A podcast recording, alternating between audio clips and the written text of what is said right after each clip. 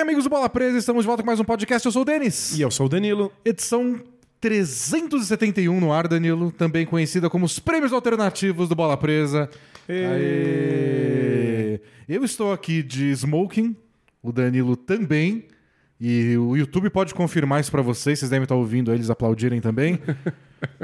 Hoje é dia de gala. Pra quem não conhece os prêmios alternativos, é uma tradição do Bola Presa já há muitos anos. A gente sempre fez no blog, em versão texto, e nas últimas temporadas estamos fazendo também em versão áudio. E o que a gente quer? Celebrar a temporada que acabou. Boa. E a gente prefere celebrar a temporada com os nossos próprios prêmios, ao invés dos prêmios tradicionais da NBA, que são prêmios completamente subjetivos, que pagam de prêmios objetivos. É, a minha questão é: se a gente vem aqui e falar quem foi o MVP da temporada, é capaz de eu cair de sono. e aí não vai ser entretenimento para um amigo internauta. E já tem tanto podcast discutindo quem foi o MVP da temporada, quem foi o melhor novato. Então a gente só cria nossos, nossos próprios prêmios que a gente acha que faz um trabalho melhor aí para celebrar tudo que há de melhor, pior, médio. E coisas que a gente quer lembrar da temporada. Boa. É o nosso jeito, de fato, de cristalizar a temporada que já acabou, de lembrar das coisas que foram mais marcantes, sejam elas horrorosas, sejam elas inas- inesquecíveis. É. E ano passado um amigo ouvinte fez um- uma versão pouco pixel do troféu e nesse ano tem versão 3D. Quem quiser dar uma olhada no Twitter, vai estar na capa também do, do podcast, uma versão 3D, que aí os vencedores podem vir aqui nos estúdios Bola Presa de Rádio e TV retirar o seu troféu. Quem for vai ser o primeiro. Isso, fiquem à vontade, venham retirar. A gente inclusive serve um chazinho. É, a gente dá uma camiseta da Caphead também. Boa. Vamos fazer, né? Uma média. Você imagina o cara, sei lá, que talvez o Jamoran venha ganhar um troféu. E tem que pegar um avião aqui pra É, vir e retirar? ele vai embora sem uma camiseta. Não, pelo menos um chazinho, uma camiseta, ele tem que levar pra Te casa. dá uma camiseta da tribo de Já, porque tem na Caphead, na lojinha do Bola Presa, tribo de Já. Acho que ele vai ficar muito feliz e não vai processar a gente. Certeza que ele não vai. De tão, tão incrível que ele vai uma achar. pessoa aqui. de bom coração. Você viu o vídeo que ele dá 500 reais pra garçonete de, de gorjeta? Não, ela ficou muito feliz. a garçonete fica. Quem é você? E. E ele, tipo, ele fala Black Jesus só. Ah, ele- Jesus negro. imagina. Ele nem quer E aí, ganhar. "Ah, mas o- você faz o quê? Você joga alguma coisa, fala basquete. E tipo, ah, você vai pra NBA e fala, não, já tô lá. Uau. Ah, Mas que time? Grizzlies? Não é que tem aquele jogador lá do cabelinho, Moran? E aí os caras estão com ele, é ele. E aí a garçonete fica louca. Louca e sai correndo. Esquece a gorjeta, só sai correndo, só sai correndo. Ela sai correndo. Sai correndo pro A pelo resposta dela restaurante. foi sair correndo. Sair correndo, ela grita e sai correndo. Ok. Então, melhor gorjeta da temporada de Amorã. Perfeito. 500 dólares pra moça de, de um restaurante. E adorei. O que eu vou tirar dessa história é que eu vou colocar no meu repertório de respostas possíveis sair correndo. Isso. Isso. Achei que você ia começar a dar 500 dólares de gorjeta em algum lugar. Infelizmente, isso eu não posso pôr no meu repertório porque meu bolso não permite. Bom, antes da gente dar o- aí os prêmios, o Danilo vai fazer só um carinho de jabá aí bem sucinto, mas emocionante para o pessoal se, se comover e assinar. Boa, a gente é um blog, o bolapresa.com.br. Você pode ficar emocionado com a minha voz combalida, de quem não conseguiu gravar semana passada porque fiquei bastante doente, mas mesmo assim estamos enfrentando as nossas adversidades para entregar esses prêmios importantes e gloriosos Contra tudo e contra todos. contra tudo e contra todos. E só estamos aqui enfrentando essas, essas adversidades porque nós temos assinantes Muito Obrigado, assinantes. os assinantes do Bola Presa, que recebe conteúdo exclusivo em texto, áudio e vídeo, também permite que o Bola Presa continue existindo, permite até que a gente tire uma semana para descansar quando a gente ficar completamente sem voz de cama com febre. Então, muito obrigado e considere tornar-se você também um assinante do Bola Presa. O link está aí na descrição do podcast ou do vídeo e você imediatamente, assim que assinar, ganha acesso a todo o conteúdo que a gente produziu por anos para todos os assinantes lá no Hotmart Sparkle. E se você quer um exemplo do que é um conteúdo para assinante, foi o que a gente publicou semana passada. Já que a gente não tinha podcast novo para colocar, os assinantes liberaram, tipo, tá bom, dá aí pra ralé. E a gente liberou o redraft do draft de 2012, que a gente tinha publicado há pouco tempo para os assinantes. A gente fez, é, colocou semana passada no feed. Então, se você não ouviu, dá uma olhada lá, veja se você gosta. É um tipo, um exemplo de muitos eh, conteúdos exclusivos que a gente faz para quem nos apoia. não tinha pão pra entregar pra vocês, então a gente entregou brioche.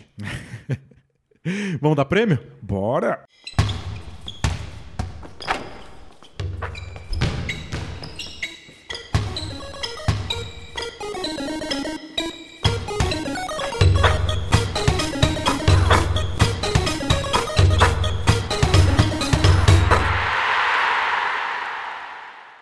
Então, Danilo, vamos começar do começo. Você já se serviu dos canapés? Já, você não tomou muito champanhe, né, Danilo? Que você tá medicado. Não, não, não posso misturar. Danilo tomou só suquinho, mas a gente vamos começar aqui no palco. E o primeiro troféu de hoje são. Deixa eu ver quantos tem. Um, dois, três, quatro, cinco, seis, sete, oito, nove, dez, onze, doze, treze, 14, 15 troféus a gente tem hoje. Perfeito. Alguns são rapidinhos, outros são mais demorados. Mas o primeiro é o mais clássico. É um que a gente faz desde o primeiro, que sei lá, a gente começou 10 anos atrás, alguma coisa assim, lá no, no blog, que é o troféu Zach Randolph de melhor jogador de time ruim. Porque melhor jogador de time bom é fácil, a gente passa o ano inteiro falando deles. Mas quem é o melhor jogador de um time que não conseguiu porcaria nenhuma ao longo da temporada? Que foi bom à toa. Os, os jogadores que são bons nos times verdadeiramente bons, todo mundo fica sabendo. A sua vovó, a sua titia, todos eles ficam aí tão em exposição, em evidência, que é impossível você escapar da imagem deles para onde quer que você vá. Agora, jogador bom em time ruim é, muito é especial. fácil ser esquecido. E tem o nome do Zach Randolph porque por muitos anos ele foi isso. O melhor jogador de times ruins. No Portland Trail Blazers, depois no New York Knicks, aí ele foi rapidinho pro Clippers e o Clippers mandou ele pro Grizzlies. E aí foi no Grizzlies que ele teve sua redenção, mas o, o troféu ficou. E a gente não vai perder a chance de dar um nome de troféu, Zach Randolph, nosso herói aqui do Bola Presa. Claro, ele que foi aí a- o muso do Bola Presa por tantos anos, merece ainda ser lembrado. Temos aqui alguns candidatos, Danilo, mas esse eu acho que é o- é o prêmio mais fácil dos últimos anos. Não tem como não ser esse jogador. Vamos lá. Eu cogitei, por exemplo, Bradley Beal e Damian Lillard. Foram dois candidatos ao troféu. Só que eles não jogaram tantos jogos assim, especialmente o Lillard. O Lillard jogou mal e jogou só o começo da temporada. Depois ele se machucou, resolveu fazer a, a cirurgia, não voltou mais. O Blazers foi péssimo, mas não só o Lillard não foi tão bom assim, como ele jogou muito pouco. É, e ele não estava muito bem enquanto estava jogando. A gente estava até considerando o que tinha acontecido com ele para que ele não estivesse jogando no mesmo nível da temporada anterior. E aí descobrimos que o que estava acontecendo era de fato questões físicas e ele preferiu lidar com elas ao invés de esticar uma temporada que não ia a lugar nenhum. E o Bradley Beal jogou só metade da temporada e não jogou também bem o bastante para ser o melhor jogador de um time ruim. Aí sugeriram pra gente numa mensagem, e eu achei que foi uma ótima sugestão, Tyrese Halliburton. Porque ele fez uma ótima temporada por dois times ruins. Ele jogou tanto pelo Kings quanto pelo Pacers e conseguiu ser ainda melhor depois de ser trocado. Ele, jo- ele jogou bem num time ruim, que era o, o Kings, e foi trocado por outro time ruim, jogou melhor ainda, o time continuou ruim. Então não é todo, todo ano que a gente tem um cara que jogou bem por dois times péssimos. Então Tyrese Halliburton, eu achei que é um forte candidato que ele pega muito do, do espírito do troféu. É que depende de, de que ênfase você dá quando você lê a frase, que é o nome do troféu. Se você fala assim, troféu Zach Randolph de melhor jogador de time ruim, se a ênfase está no ruim, passar por Kings e Pacers deveria dar aí uma É. vantagem para qualquer um. Porém, Porém, duas palavras pra você só. LeBron James. e é uma raríssima oportunidade do LeBron James poder concorrer a esse prêmio. Ele nunca concorreu, pra falar a verdade, né? Tipo, ah, o primeiro ano da carreira dele, quando ele era um novato. Mas, coitado. Tirando isso, mas o Lakers foi muito ruim. Mas não porque o LeBron jogou mal. Se você dá ênfase no melhor jogador, o LeBron tá lá. Se você dá ênfase num time ruim, o LeBron tá lá, porque o Lakers foi ridículo. Acho que o LeBron é o melhor jogador a ter estado num time tão ruim assim Talvez desde que a na gente criou esse prêmio. Talvez né? na história da NBA. É possível, é. Não lembro de alguém, alguém tão bom, tão completo, jogar tão bem num time que foi só decepção. E o mais importante é que o Dennis pode falar que o Lakers é um time ruim p- com lugar de Lugar fala. de fala. Esse conceito aí tão importante nos dias de hoje. Talvez um pouquinho desgastado. Mas a questão é: eu fui atrás, Halliburton, não sei o quê. Tem como não dar o prêmio pro LeBron James? Impossível. Não tem, né? Então, LeBron James, o prêmio é seu. Não ganhou nada? Não mandou nenhum discurso, mas. Não ganhou coisa nenhuma na temporada? Não ganhou. Mas aí tem esse prêmiozinho aí do, do Bola Presa pra ele. É, e esse é só inquestionável, inquestionável. Pô, vai poder acalmar um pouco o coraçãozinho. Próximo prêmio é o troféu Gary Payton de jogador que mais evoluiu, porque o jogador que mais evoluiu já é batido. Então a gente tem esse troféu que mais evoluiu, que também é um que tá desde a primeira edição e homenageia o Gary Payton porque o fim de carreira dele, quando ele foi pro Lakers, naquele super time do Lakers, que no fim não era tão super assim, muito foi porque o Gary Payton não parecia mais o mesmo jogador. E foi tão chocante, porque ele era um cara tão espetacular, que tá aí batizando o troféu até hoje. Foi chocante a ponto do cara ser um hall da fama e a gente ficar se perguntando se ele conseguia ser titular naquele É. time. Depois ele acabou sendo campeão em 2006 pelo Miami Heat, mas já não era mais o mesmo também. Ele era um- o- outro cara. Tenho três candidatos de novo, Danilo. Manda. O primeiro é o Bradley Beal de novo. Ele caiu de 31 pontos por jogo para 23. Nossa, é uma queda muito significativa. O aproveitamento de três pontos dele caiu de 35% para 30. Ele teve 3,4 turnovers por jogo, que é a maior marca da carreira dele. E aí ele jogou só 40 dos 82 jogos do time. Não sei se isso conta ou não, mas fica a informação. Mas de 31, você sextinha temporada praticamente do ano passado para 23, eu achei que foi bem drástica a queda de qualidade do Bradley Beal. É muito, e foi muito inesperado. Até por conta do estilo de jogo dele, não parece que existe um- tanta margem assim pra, pra piora. né? Mas tudo bem, o Wizards foi lá e deu um dos maiores contratos da NBA pra ele em- de recompensa. É, pensa em alguém que não vai ligar se ganhar o prêmio de jogador que mais evoluiu aqui no Bola Presa. Outro candidato, que esse eu fiquei em dúvida, mas eu precisava de três, né? Pra pelo menos dar uma graça. The Aaron Fox. Ele tinha 25 pontos e 7 assistências temporada passada, e nessa última temporada anterior, temporada passada, ele caiu pra 23 e 5. Então de 27 pontos pra 25, de 7 assistências pra 5, aproveitamento de 3 pontos caiu de 33 pra 30, e foi a menor marca da carreira dele em lances livres tentados. Engraçado, Ele não piorou muito, mas ele piorou um pouquinho em tudo que dava pra piorar. E, e tudo que ele fazia de melhor, né? Tudo que chamava mais atenção. E, e se pegar só a primeira metade da temporada, são piores os números. Depois da troca do Halliburton, ainda que ele teve uns, uns- uns jogos bons. Aí Ele começou ainda pior, né? Não É. sei se é pra ganhar. Não, não. Acho que n- não é tão drástico, mas de fato é uma piorazinha pequena que às vezes é o que precisa pra um jogador parar de ser relevante na NBA. É, mas valia pra ser indicado, né? É, sem dúvida. Eu pensei no Anthony Davis, mas ele acabou jogando tão pouco de quantidade mesmo. A gente não teve amostragem. É, né? foi uma amostragem pequena, mas eu achei que ele era outro. E aí o favorito. Assim como do, do outro caso, tem um claro favorito, que é muito legal, porque ele é o vencedor do prêmio de jogador que mais evoluiu da outra temporada, que é o Julius Randle. Ele tinha média, ele foi quando ele ganhou o prêmio de jogador que mais evoluiu da, da, da NBA lá, oficial, Isso, e- esses prêmios aí que a NBA dá pros que dá uns jogadores. acrílico pros caras e diz que é oficial. 24 pontos, 10 rebotes, 6 assistências. Caiu para 20 pontos, 10 rebotes, 5 assistências. O aproveitamento de arremesso caiu de 45% para 41. E o de 3 pontos de 41 para 30. Não, é- é- essa é uma queda inacreditável. Os outros ficaram parecidos, roubo, toco, turnover. É que é, sair de- na bola de três pontos de 41 pra 30 é você deixar de ser um dos melhores arremessadores de três da NBA pra ser um dos piores arremessadores de três da NBA. É. isso, é En- só Entre essa os a- a jogadores com um volume relativamente alto, é isso. margem. Isso. Então, é inacreditável você evoluir tanto, subir tão rápido e aí tomar um capote lá no alto. E o Knicks foi junto, né? Porque o Knicks era ele. O ataque do Knicks era simplesmente dar a bola pro Julius Randle e deixar ele resolver.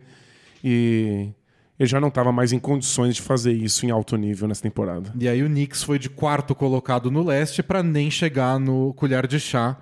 E acho que m- muito é porque o leste teve evolução de outros times, mas muito porque o Julius Randle não conseguiu repetir o que fez. Então, meu voto é Julius Randle. Ah, sem dúvida. É uma das involuções mais chocantes que a gente viu aí no, no- ultimamente. E com esse bônus sádico de ele ter acabado de evoluir. Evoluiu e evoluiu. É, o pior é que eu com a impressão que, tipo. Agora a nossa impressão é que a, a temporada boa foi a fora da curva. E que ele é só um cara, que ele é isso aí. Mas Mas que é mais fica- parecido com o que ele fazia antes. Fica essa lição muito legal aí pra animar aí o seu dia de hoje, que é às vezes você parece que destrava alguma coisa. Parece que você finalmente entende e melhora e consegue alcançar seu potencial. E não precisa durar, não. Às vezes é só um raríssimo momento e você volta a ser horroroso logo depois. Só faça a questão de assinar seu contrato enquanto você tá bem. Foi isso que o Perfeito. Julius Randle fez e tá de parabéns. Pelo contrato, não pela temporada. Que prêmio alto astral esse. Uhul, lá em cima, energia lá em cima, gente. Lá no alto, lá no alto. Agora é o troféu Corey Brewer de melhor atuação de jogador ruim. O nome dos troféus vai dedurando a época que o Bola Presa começou, né? Porque na época era um exemplo. Quando o Corey Brewer. O Corey Brewer, ele tinha o recorde de maior pontuação de um jogador da história do Minnesota Timberwolves. Não pode, né? É Proibido. É só vexaminoso. Sorte o Carl Anthony Towns foi lá, meteu 60 e falou: vamos botar ordem nessa espelunca, porque é humilhante demais. É, mas assim, ele, ele carrega até hoje o nome do troféu. A gente pode ir atu- atualizando alguns ao longo do tempo, mas esses ainda são clássicos demais pra gente mexer. É, tem que ser uma vitória tão acachapante do, do troféu que merece rebatizá-lo. Isso. A- a- aqui tem um adendo importante. Esses caras não são ruins, de verdade. A gente só tá exagerando porque. pra dar graça pro negócio. Se você está na NBA, você não é, Não é ruim. de verdade. É. Mas é que são caras que fizeram pontuações tão acima do que a gente tá acostumado que pegou a gente de surpresa. Não, não são um jogador. O Corey Brewer não é jogador pra fazer 50 pontos num jogo. Claro. Ex- Estamos falando aqui de atuações que são completamente discrepantes com o que a gente imagina de talento nesses jogadores. É, mas não é que eles são ruins, que não tem espaço na NBA. S- São caras pra ser titular, mas calma lá. Você está preocupado com os sentimentos desses jogadores, é isso? Você vai Não, eu indicá-los tô- e está com medo que eles fiquem ofendidos. Eu tô preocupado com os comentários no, no YouTube. Entendi. Ô, quem disse que esse cara é ruim? Tô aqui as estatísticas avançadas dele aqui. Ok. Primeiro candidato, Sadiq Bey, Uau. que contra o Orlando Magic marcou nada mais, nada menos que 51 pontos. É o Orlando Magic que tomou 60 do Kyrie Irving. E a gente sabe que não é a defesa assim exemplar, especialmente na parte final da temporada. É, Tem esse asterisco aí, né, em que todo mundo brilha ofensivamente quando tá enfrentando É, eles. mas 51 pontos Sadiq Bey, essa aí Acho que foi a atuação mais inesperada da temporada. Foi, foi. E eu, eu gosto do Sadiq Bey, mas. Segundo ano dele na NBA só. Segundo, segundo candidato, Danilo. Josh Hart, pós-troca pro Blazers, Uhum. ele deslanchou, né? E contra o Wizards ele teve um jogo de 44 pontos, 8 rebotes e 6 assistências. Ele foi inacreditável. Eu amo o Josh Hart, eu não queria que ele tivesse saído do Lakers na troca lá do, do Anthony Davis. É, foi seu momento de brilhar, né? Quando aconteceu, eu É. lembro de você falando. Eu sempre falei que o Josh Hart era adoro tá bom. o Josh Hart, eu gosto muito dele. Mas não, Mas não, é um nesse cara nível. bom pra fazer 15 pontos por jogo e no dia bom faz 25. Claro. E o último candidato, Robert Covington, já no Clippers, no fim da temporada, que fez 43 pontos, 8 rebotes, 2 roubos, 3 tocos, 10 bolas de 3 pontos contra o surreal. Milwaukee Bucks. Milwaukee Bucks desfalcado, mas Milwaukee Bucks. Aliás, ele contou que durante, depois que ele meteu a décima bola de 3, o Antetokounmpo levantou do banco do, banco do Bucks e falou quebra o recorde aí pra eu ver um negócio. só, só, só pra eu ver. E não quebrou o recorde de bolas de três numa partida, que é o quê? 14, né? Du? Mas fez 10, 43 pontos pro Robert Covington. Com mais 8 rebotes, 2 roubos, 3 tocos. Não, não faz nenhum sentido. Que atuação completamente absurda. Mas são 8 pontos a menos que o Sadiq Bey. Mas o conjunto da obra e o Covington, a gente já viu há bastante tempo. É, né? O Sadiq Bey ele é um jovem promissor. Isso. Vai que ele tá se transformando no grande pontuador e daqui a pouco não parece tão esquisito assim. A obrigação do jovem é te surpreender. Você sempre assume que o jovem vai ser ruim, porque ele não sabe de nada ainda, ele não tem experiência. Vai tropeçar no cadarço. Vai tro- é Exato. Você tem que ficar convencendo o jovem a escovar os dentes, porque ele ainda não sabe que ele precisa se preocupar com a saúde dentária. O Robert Covington, a gente já viu por muitos e muitos e muitos anos, e a gente só esperava que ele piorasse, não é? É, eu não esperava. Essa atuação é mais inesperada. Disparada. É. Então, prêmio pra ele? Acho que o prêmio é pra ele. Robert Covington, parabéns. Eu gosto do Robert Covington. Torço Eu pra também. ele. História complicada, ele chegou na- naquele processo dos Sixers com mais um jogador que tava lá só pra perder. E tá aí, uma carreira longa, ganhando um prêmio do Bola Presa agora. é É. Ah, incrível. Agora é, é hora de se aposentar, porque assim ele sai por cima. Não com essa atuação, que não foi a última dele, mas com o nosso prêmio, que certamente vai ser o último prêmio que ele vai ganhar na vida. com certeza, garanto. E o Sadiq Bey agora vai. Não decepciona a gente, Sadiq Bey. Aprende a escovar o dente aí. Isso. Faça muitos pontos pra gente convencer depois que não foi tão inesperado assim. Sabe qual é a nossa estratégia pra convencer a Morinha a escovar os dentes no dia que ela não quer? Ah, Se tem visita em casa, a gente diz que a visita não sabe. que não sabe Então, o quê. tipo, a Morinha, é, você sabe escovar o dente? Mostra pra titia, porque a titia não sabe.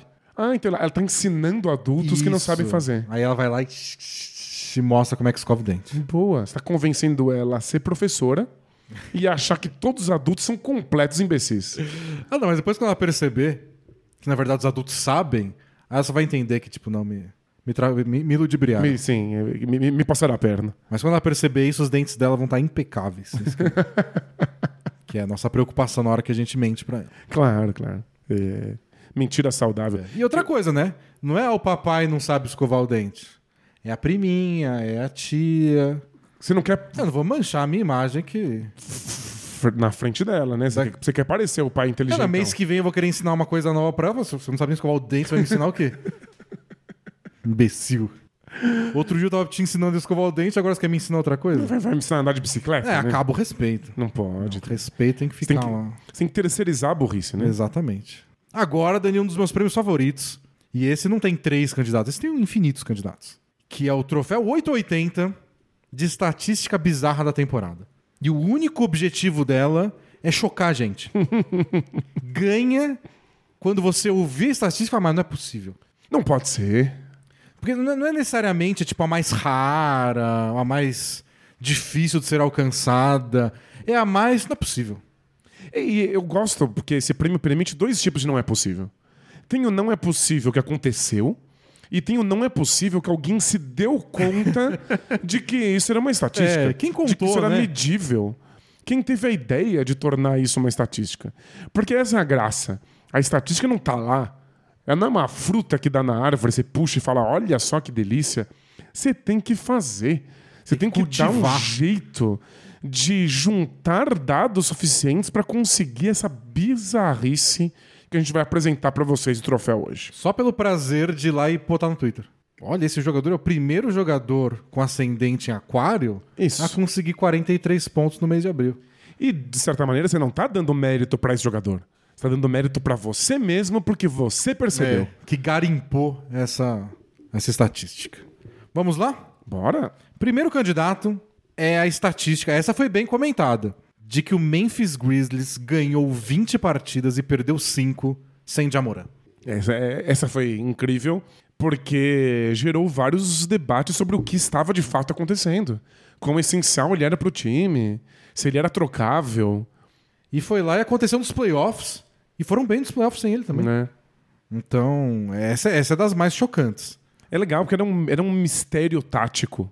É, Eu acho que ainda vai dar muito pano pra manga, a gente ainda vai conversar muito sobre o Grizzlies a partir dessa estatística ao longo das próximas temporadas. A próxima estatística tem a ver com o Grizzlies também, mas é de um jogo em especial. É um jogo Memphis Grizzlies e Oklahoma City Thunder, em que o Memphis Grizzlies marcou 82 pontos no garrafão. e o Oklahoma City Thunder marcou 79 pontos no jogo. No jogo. No jogo, se contar só as cestas no garrafão do Grizzlies, eles tinham vencido a partida. e foi a primeira vez desde o ano 2000 que um time fez mais pontos no garrafão do que o total do adversário. Nesse mesmo jogo, o Grizzlies venceu o Oklahoma City Thunder por 73 pontos de diferença. A maior vantagem da história da NBA. Foi a maior vantagem da história.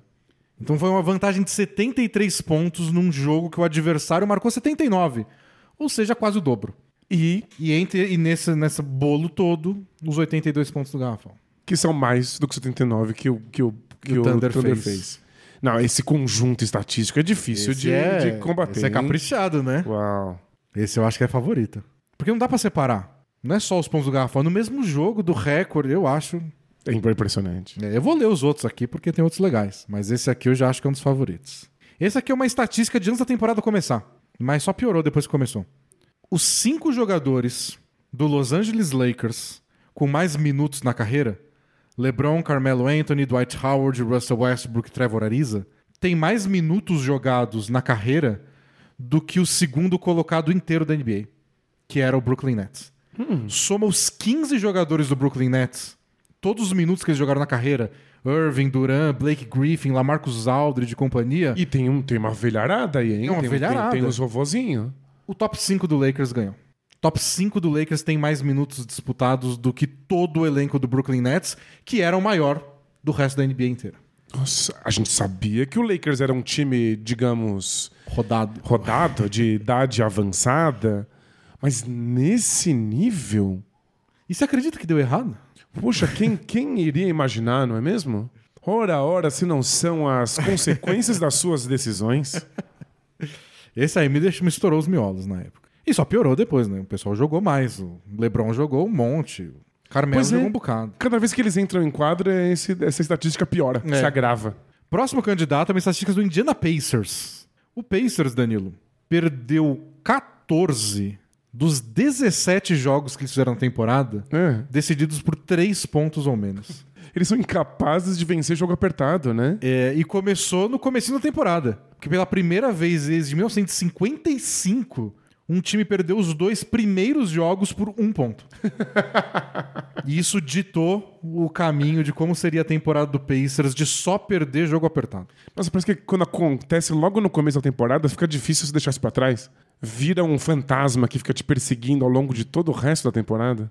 Então, eles perderam 14 jogos decididos por 3 pontos ou menos. Na NBA inteira, só quatro times perderam mais de 6. Nossa, a discrepância é muito alta. Então tiveram acho que dois times que perderam 7, um que perdeu 8 e um que perdeu 9, que foi até o Boston Celtics. A maioria no começo da temporada também. E o Pacers perdeu 14. Tipo, mais que o dobro do quarto colocado. E o que dá dó, porque foram 17 jogos pro, pro, pro time em que eles tinham chances de vitória. Claro, tava na mão deles. Não é tipo a gente jogou mal. Tava lá na última posse de bola. São 17 jogos bem disputados, 14 que eles simplesmente jogaram fora. Tipo, será que a gente é tão ruim assim? Não, é por pouco. Não por pouco. Acontece 14 vezes. Fala, A gente deve ser ruim mesmo, não é possível. Eu acho que essa é bem impressionante também.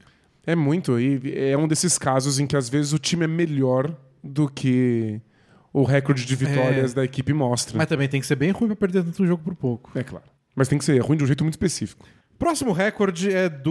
Ou marca, ou estatística, é do Los Angeles Clippers, porque eles se tornaram o primeiro time na história da NBA a conseguir três viradas numa mesma temporada, onde eles chegaram a perder por 24 ou mais pontos. E foi tudo em duas semanas. É, foi num período muito curto de tempo. Eles estavam perdendo pro Nuggets por 25 pontos, ganharam. Pro Sixers por 24, ganharam. E pro Wizards por 35 pontos e viraram. Tudo no período de duas semanas. Esse aí foi uma das, das maiores viradas da história, né? É.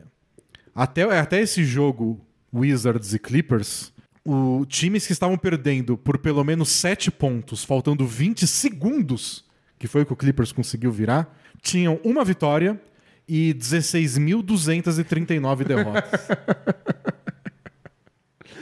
Ou seja, não foi a primeira vez, mas foi a segunda. em 16.241 oportunidades. Que absurdo.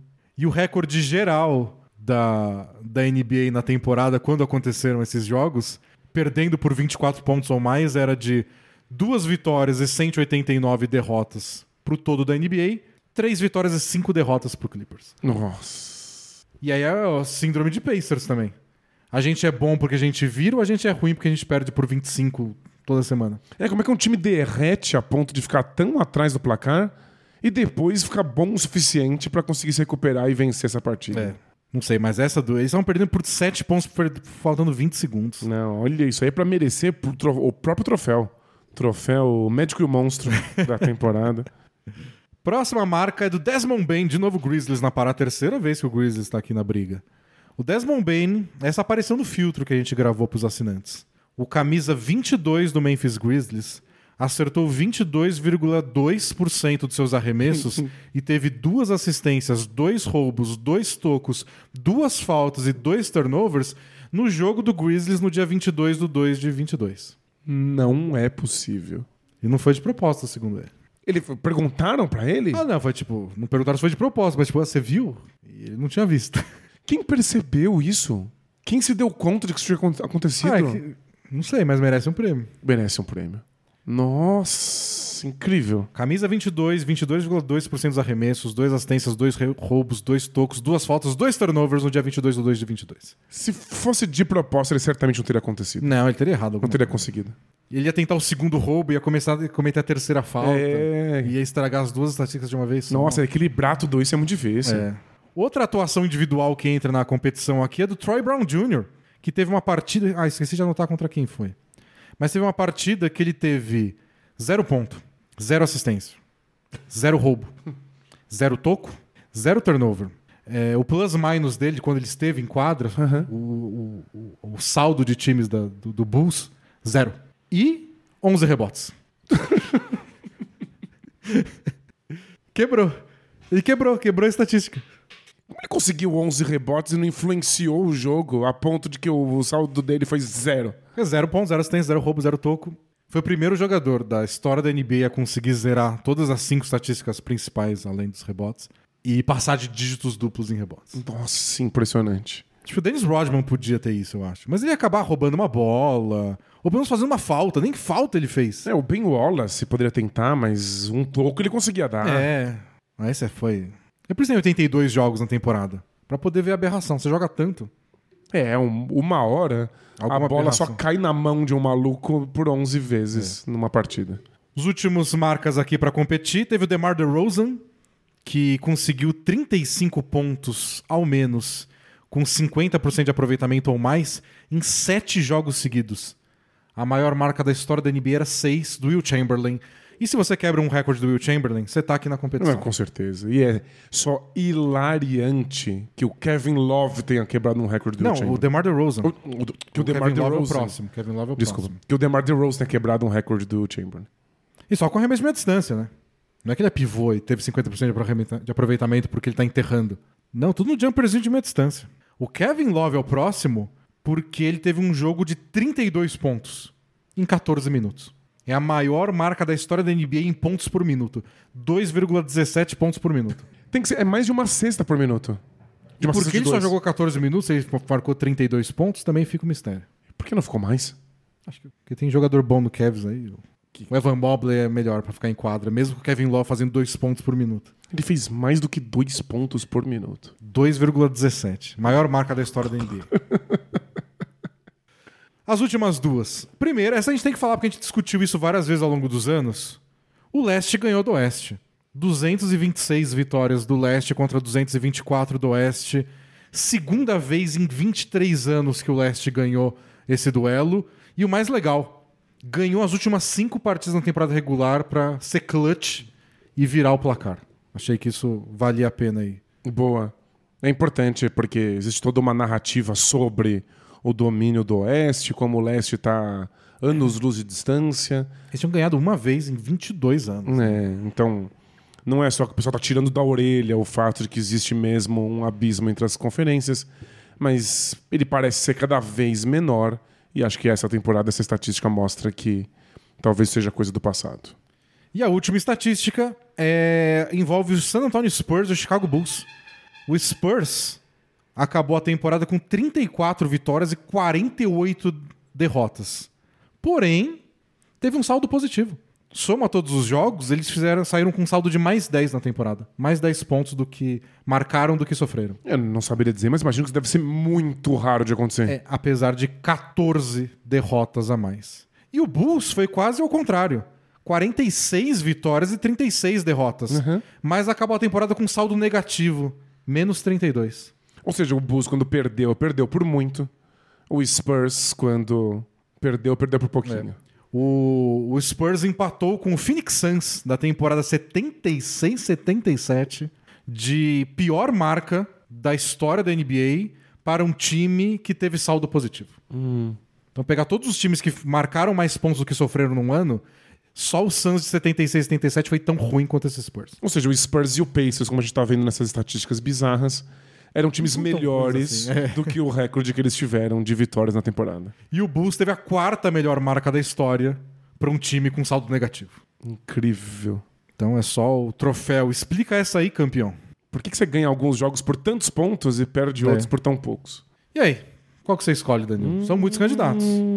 Ó, o que eu acho mais incrível é a junção dos recordes entre Grizzlies e Thunder. Os marcar mais ponto no garrafão do que o adversário fez de ponto o jogo inteiro, ganhar por 73 pontos de vantagem. Mas, dito isso, o mais não faz nenhum sentido é os 22 do 22, 22, 2 do 2 de 22. É o mais estúpido também, né? É o mais idiota. Que é sedutor, por um lado. É muito, é extremamente sedutor. Os outros recordes são esquisitos, mas podem acontecer de novo. Esse recorde nunca vai É, ser. nunca vai ter 22, 2 de 22 de novo. Nunca. Então é dele. Eu acho que é. Desmond Bain. Parabéns, Desmond Bain. Você ganhou porque faz, faz a gente acreditar numa coisa maior. E isso é. Nenhum dos outros recordes me faz acreditar numa coisa maior como essa, essa atuação do Desmond Bain fez. Faz acreditar que uma força superior tem um senso de humor muito esquisito, mas muito esquisito. Os deuses do basquete estavam lá entediados, decidindo se um time merecia ganhar ou não, que todo dia eles fazem. Ver se tem que punir um jogador porque falou demais antes da hora. Coisa de deuses do basquete. Claro, né? E aí o cara fala: Que dia é hoje? 22 ou 2 de 22, eu um- preciso fazer alguma coisa. Hoje é um palíndromo. A gente tem que agir, temos que agir. Algum camisa 22 tá jogando? E aí? Intervenção divina. E o resto é história. A gente só abaixa a cabeça e aceita. o próximo troféu, Danilo, existe desde a temporada passada, é novinho, e ele é o troféu Eco de patrocinador do ano do Bola Presa. o que quer dizer que também é o momento alura versus Maldição Bola Presa KTO. Boa. E a gente tem que decidir quem é o patrocinador do ano sem perder um desses patrocinadores. É, a gente tem que falar sobre os nossos patrocinadores. Lembrando que, no fundo, quem ganha é você, amigo ouvinte.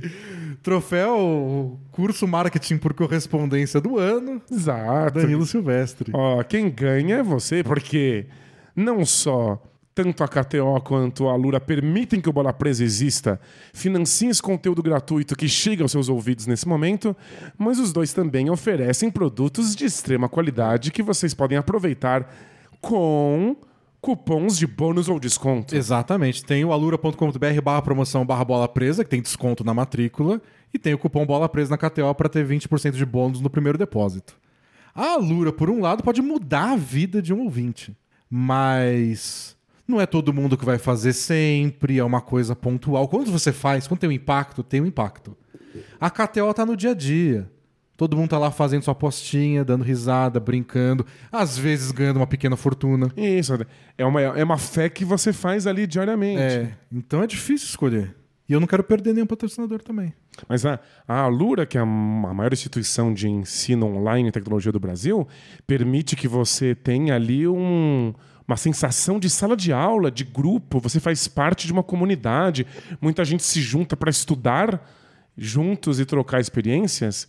E Decidir qual a apostinha do dia. a, K- é, e a KTO permite que você vá lá e mostre quais foram suas apostas no Twitter. E aí todo mundo conversa junto É, e faz eu- parte eu- de uma grande família. Eu compartilhei uma essa semana que doeu, não sei se você viu. Eu vi, eu vi. Nossa. Você fez uma combinada que faltou uma só, né? Porque A KTO tinha mostrado uma que, que. Uma aposta vencedora de outra pessoa na semana passada, que era só com chance dupla. Chance dupla é quando você aposta tipo, num jogo de futebol. É, vai jogar Flamengo e Havaí. Aí você fala, não é que o- vai dar Flamengo ou empate. E aí paga bem menos, claro, porque Claro. você tá apostando em duas coisas ao mesmo tempo. Mas tem bem mais chance de acertar. Aí o cara fez 10 só com chance dupla. E ganhou. Eu falei, mas é muito fácil. Vou fazer também. Que é assim que a gente cai, né? No, nos contos. Eu fico, vou fazer. Fiz com oito partidas. Acertei sete. Faltou só uma. E a que eu errei, eu não botei chance dupla. Eu botei os dois times vão marcar gol.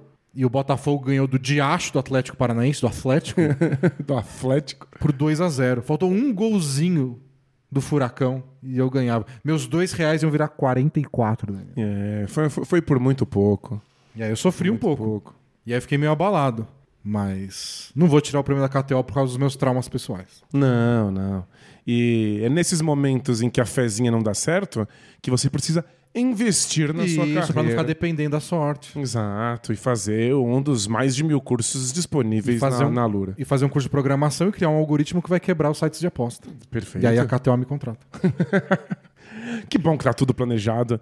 E esperamos que você, ouvinte, também esteja planejando aí os seus próximos passos e que a Catel e a Lura possam fazer parte da vida de vocês, assim como elas fazem parte do Bola Presa, mantendo esse conteúdo existindo. É, e a gente não vai dar o troféu. Tem um troféu pra cada um, todo mundo feliz. Não briguem. Uma medalha de honra ao mérito pros dois. E. Bom, quem perdeu foi o Subway, porque o Subway patrocinou só dois episódios. Isso. Então eles não ganham. Mas obrigado por participarem. Obrigado pelos lanches. Próximo prêmio? Vamos? Esse é novo, hein, Danilo? Eu criei pra essa temporada só. Manda. É o troféu Kevin Johnson de reinvenção pós-aposentadoria. Boa. Kevin Johnson, pra quem não lembra, é o jogador do se destacou no Phoenix Suns lá nos anos 90 e depois se tornou, como é um caminho comum aí pra vários ex-atletas, prefeito da cidade de Sacramento. Incrível, né? Normal. E ele passou dois mandatos lá em Sacramento como prefeito, nunca viu o time nos playoffs. Bom, ele pode passar quantos mandatos ele quiser, ele pode Coitado. virar um ditador em Sacramento e não vai ver nada acontecer. E eu tenho aqui três candidatos, três jogadores aposentados que brilharam nessa temporada. O primeiro é o J.J. Redick, que se aposentou e tomou conta da ESPN gringa. É verdade. Participa de todos os programas e pega aqueles cara mala e bota ele no lugar, no lugar deles. Comentou o jogo, comentou muito bem os jogos. Continua a vida de podcaster dele. Ele é excelente, né? As entrevistas sempre rendem. Ele é, tipo, capaz de fazer mais história como comentarista do que como jogador. É verdade. Curioso, o J.J. Redick, que é- era o jogador errado na hora errada. Ele era um especialista em É, bola de tinha três chegado pontos uns- quando Cinco anos depois tava bom. já. é, a NBA não estava pronta para isso, não estava interessada no que ele tinha para oferecer. Mas ainda que ele tem uma carreira bem longa. É que Clippers, né? Foi jogar no Clippers. Pois é. Aí- Mas muito legal ver quão bom ele é falando sobre, sobre basquete, quão confortável deixar outras pessoas na presença dele. E como ele tenta, tá tentando fugir do estereótipo do ex-jogador comentarista. Que, Que só fala groselha polêmica. é. Kendrick Perkins não tá concorrendo a nada, só isso que eu quero Não. dizer. O próximo candidato ao prêmio Kevin Johnson de reinvenção pós-aposentadoria é J.R. Smith, que voltou, voltou para a universidade não, porque ele não fez universidade. Ele pulou, lembra? Ele foi um dos últimos jogadores ali a aproveitar quando não precisava fazer universidade, foi direto do ensino médio para NBA. E ele quis fazer universidade, foi para a Universidade de North Carolina e conseguiu se tornar um estudante atleta de golfe. De golfe. Isso é muito incrível. E ele é um ótimo golfista, conseguiu, é, foi liberado, porque tem essa questão, né, de atleta que já foi profissional, não pode voltar. Tipo, o Greg Oden voltou para a universidade, ele não pode jogar basquete lá. Ele já jogou. Mas Era outro o esporte. Jerry Smith nunca tinha jogado o esporte universitário, Sim, jogou em- sim. ele foi profissional de basquete, não de golfe e Por voltou, Que impediu o cara de jogar golfe também, É. né? jogou e ganhou um prêmio, Danilo. O estudante atleta do ano na Universidade de North Carolina. Com a média do aquele GPA, que é a a nota média, que o máximo é 4? 4. Ele ganhou um prêmio por tirar nota máxima. Ah. Atleta, o melhor atleta estudante da universidade inteira de North Carolina, J.R. Smith. Pra você ver como a inteligência acadêmica não tem nada a ver, nenhuma relação com a sua capacidade de saber qual é o placar de um jogo em qualquer dado momento.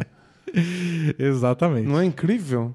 Então, Ah, muito feliz por ele. Ele passou muitos e muitos anos sofrendo sendo piadas chacota, né? de ser burro, de ser incapaz de entender qualquer coisa.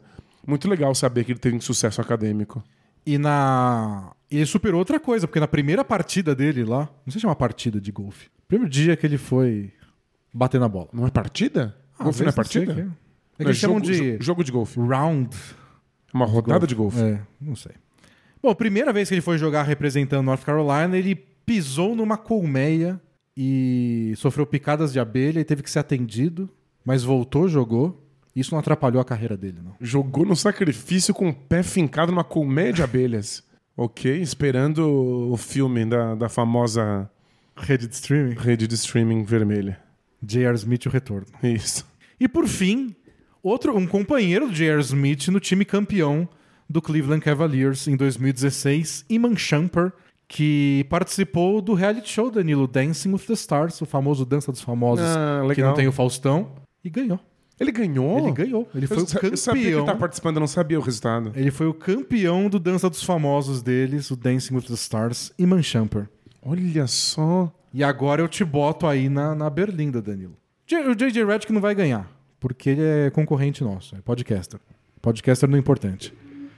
Você vai votar num cara que voltou pra universidade, virou atleta, tirou nota máxima, ou pra um cara que ganhou um reality show, que é o seu, seu ponto fraco? E não é só isso, né? É um reality De show dança. de dança. Eu tenho vontade de votar no, no, no Shumpert porque me dá lugar pra sonhar. É, o plano do Danilo, o plano de carreira do Danilo, é fazer sucesso com bola presa, Claro. ser convidado pro Big Brother como é, camarote, E né? isso, esse é o Tá se objetivo. humilhando, né? Pipoca, eu tenho mais o que fazer. e depois que virar ex-BBB, participar do Dança dos Famosos. É Exato, e aí venceu o Dança dos Famosos. E ali eu finalmente me É aposento. só, consagra- só consagração. Exato. Aí depois é só fazer palestra e Pô. contar a sua história. Palestra de autoajuda. Exato. Porque alguma doença até lá eu vou ter vencido. Mas você ficou doente essa semana? Fiquei. Então, vai, mas superou. mas é, não, não venci essa doença como minha voz dedura tão bem. Ah, eu não sei em quem eu voto nesse, não. Eu não voto no J.J. Redick. não, eu, eu quero ven- vi- votar no Iman Schubert porque tem mais a ver com a minha personalidade, com os meus sonhos, com o que eu almejo pra mim. Você não liga pra golfe, vamos ser sinceros. Mas a, his- a his- a história mais impressionante é o J.J. Redick. De voltar pra universidade. É do adulto- J.R. Smith. Você falou J.J. Redick. É, a história mais impressionante é do J.R. Smith. Porque voltou pra universidade Foi bem. adulto, milionário, não precisava disso, quis, se saiu muitíssimo bem e ainda enfiou o pé numa comédia dele. E tem um tweet muito engraçado que um cara postou um vídeo, uma foto, alguma coisa de Jair Smith na sala dele. Tipo, olha que bizarro, o Jair Smith na minha sala. Ele retweetou do tipo, cara, eu só quero aprender. Só tô aqui Só estudando. tô aqui estudando. É, não, é, é fofo num nível. É. V- vamos dar um prêmio pra ele, vai? J.R. Smith, se você quiser mais uma conquista na sua vida, J.R. Smith, vem aqui receber seu troféu bola presa de troféu Kevin Johnson de reinvenção pós-aposentadoria. E a gente promete checar todo o percurso até os estudos para a de rádio e televisão pra que não tenha uma colmeia no chão pra você pisar. É, né? Isso aí é complicado, né? Bom, o próximo prêmio é um dos meus favoritos, Danilo. Esse eu fui rever todas as anotações da temporada que eu fiz pra não tentar não esquecer de nenhuma, que é o troféu Kyrie Irving de frase do ano. Olha, esse ano teve umas muito boas, hein? Eu adoro umas pérolas de jogadores. Quando eu não entendo, eu gosto ainda mais. E por isso que chama troféu Kyrie Irving, porque é ele que fala coisas que a gente tem dificuldade de compreender. A gente não tá na- na- na mesma Vibração cósmica. vibração de onda do, do Kai Irving, então a gente não consegue ainda compreender as coisas que ele nos comunica. Temos Kyrie Irving hoje? Temos. Mas são muitos outros candidatos. Tem mais frases do que eu esperava que a gente ia ter. Que já teve aí ano em que todas as frases tro- do troféu Kai Irving, de frase do ano, eram do Kai Irving. É. E teve- a- ano passado teve o troféu Kyrie Irving de, de, de frase do ano e o troféu Kyrie Irving de homem mais interessante do mundo, que eram só coisas do Kyrie Irving que ganhou a... Como é que chama? Ele andando, entrando de cajado. De cajado, o cajado do Kyrie Irving. Isso. Esse ano ele fi- né, ficou fora da NBA, E aí não, não- não tem vamos. esse troféu. vamos ser honestos que se vacinar não é exatamente interessante, né? Primeiro candidato ao troféu Kyrie Irving de frase do ano é de Carl Anthony Towns. Ele falou o seguinte, abre aspas. Sei que o Kobe, Kobe Bryant, antes dos jogos, costumava ouvir músicas temáticas de Halloween para entrar no clima da partida. Eu não sabia isso, descobri quando o Towns me falou. Não fazia ideia também. Eu tenho feito diferente. Eu tenho assistido lutas de gorilas. Oi? Eu assisto vídeos de gorilas lutando antes de todo jogo. Estou viciado. Quero ver quem é o maior dentro das leis da natureza. Assisto o tempo todo. Sei que se eu estivesse dentro daquele vídeo, eu sairia vivo. Alguém tem que morrer e não serei eu. Fecha aspas. Não é possível. Ele não só assiste o Luta de Gorila, o que é- já é questionável, já é de um, de um, um senso estético exótico. Assiste antes do jogo pra entrar no clima. Ele Tá. se inspira e se imagina lá sendo um gorila e sobrevivendo. Ele sobrevive, ele sai vai sair vivo. Eu- eu- eu- Porque ele se imagina gorila lutando com gorilas ou ele se imagina Carl Anthony Towns Brigando com gorilas. Bom, acho que é im- é impossível. Acho que ele tem que se imaginar gorila pra ter uma chance com gorila. Você já viu gorilas? Mas a, a confiança dele tá lá em cima. A confiança talvez seja em cima. A sanidade É, n- não- não, não tá parece tão estar alto. tanto. é. Que absurdo! Não, ok, mas imagina um mundo hipotético em que você tem um fetiche estranho por assistir gorilas brigando. Por É que difícil você imaginar, mas tô, tô tentando. Por que você falaria disso em voz alta? Por que você contaria isso pra outras pessoas? Porque ele deve achar que vão interpretar com, tipo, olha como ele é diferente, ele tem um instinto assassino. Não, não. Eu acho que iam ter a reação que ele teve quando ele ouviu essa história do Kobe. Que eu nem sei se é verdade. E- Essa era É, a hora pra rela moderada. É tipo, eu gosto de assistir vídeos de vida selvagem. Ponto. Não precisa, não precisa explicar o que é a vida selvagem. Bom, mas tá aí, tá candidato com Anthony Towns. Próxima frase de Montrezl Harrell. Essa foi durante a pré-temporada, ele estava ainda no Washington Wizards, tinha sido trocado na troca do Russell Westbrook, e ele falou assim sobre o próprio Wizards. Vamos ser sinceros, abre aspas. Vamos ser sinceros, não tem nenhuma pressão sobre a gente. Ninguém espera nada da gente. Repórteres, a liga, ninguém espera nada.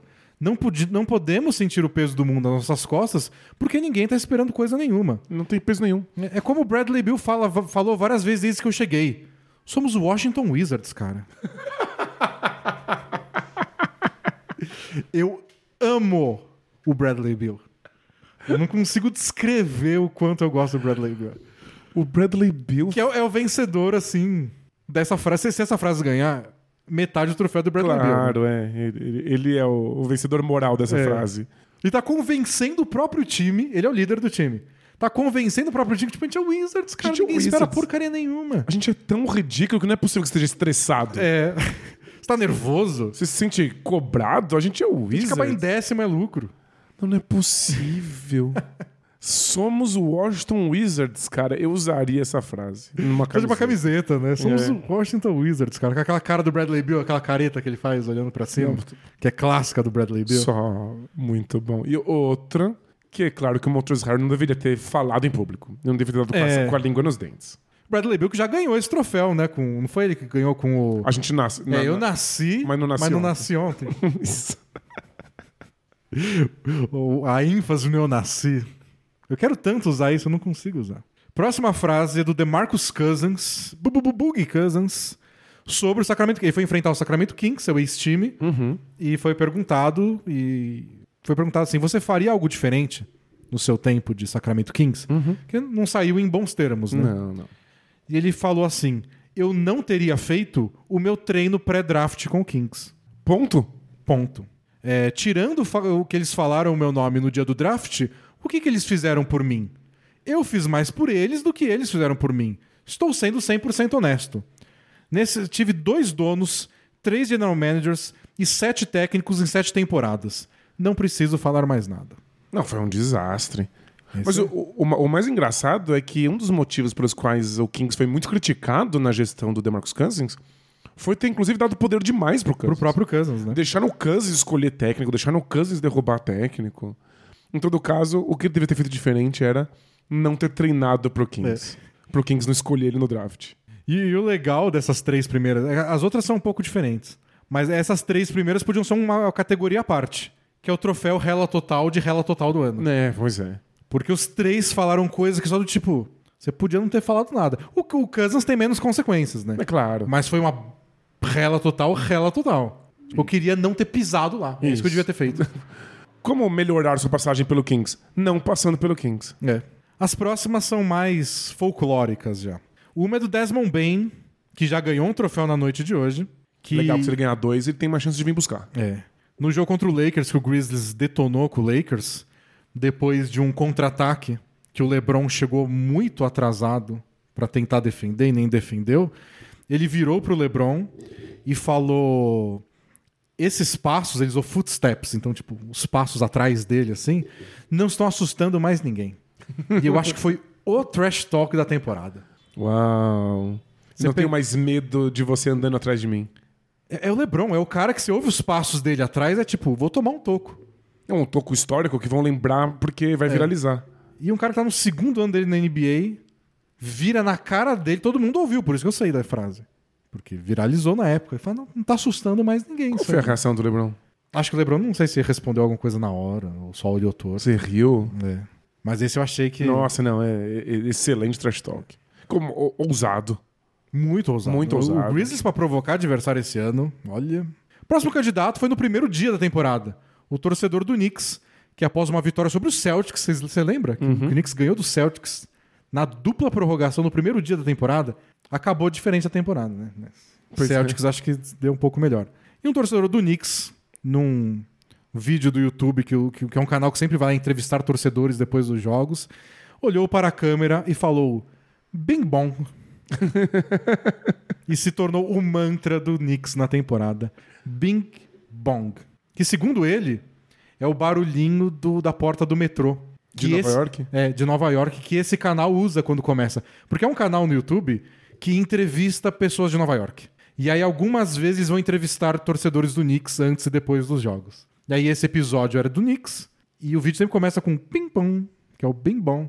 E o cara só olhou pra câmera piradaço e falou bing bong. Ele falou a onomatopeia do som do metrô que o canal usa, virou um mantra, lembravam disso até o último segundo da temporada. Os jogadores do Knicks usaram, o- a, a mídia social do Knicks usou, a mídia social dos outros times usaram quando eles ganhavam do Knicks. É. O- os narradores usavam quando tinha bola de três do Knicks. Era bem bom. Virou uma febre. Virou uma febre. E são duas palavrinhas. Incrível, né? Dá pra viralizar. que falando dura um segundo no Qualquer vídeo. bobagem. Dura um segundo. Sensacional. Não, foi muito legal. Essa é uma história muito interessante. A próxima eu já vou adiantar que é a minha favorita. Ah, é? Essa aqui vai ser muito difícil. vai ter- Mas eu confio, você é bom em convencer das coisas. Mas você vai ter que me convencer pra essa não ganhar, Danilo. Já tô adiantando. E ó que tem várias boas. É melhor do que nós somos o Wizards, cara? No jogo Lakers e Knicks. Lakers vai aparecendo aqui, né? Só de. Só pra tomar pau, né? Lakers e Knicks, o assistente do, do Knicks, o Scott King, brigou com o Julius Randle. Ele foi lá falar um negócio, tipo, você fez isso errado, ou dar alguma instrução. E ele é um assistente, não é do principal. Então ele fica com o computador na mão, ele mostra vídeo, mostra número. E o começou a discutir com o, o Julius Randle, e o Julius Randle foi lá e deu um tapa no computador. E foram perguntar depois pro Tom Thibodeau, o técnico do Knicks, o que aconteceu, né? Eles se acertaram. E aí o Tom Thibodeau respondeu assim, abre aspas. Computadores são parte da NBA. Foi no calor do momento. Fecha aspas. Computadores são parte da NBA? O que diabos isso quer dizer? É perfeito, é perfeito. Que absurdo de frase. Como comentar um assunto sem comentar um assunto? Não faça sentido. Computadores existem. É tipo, não, o computador tá bem. o tapa foi forte, mas ele tá bem, sabe?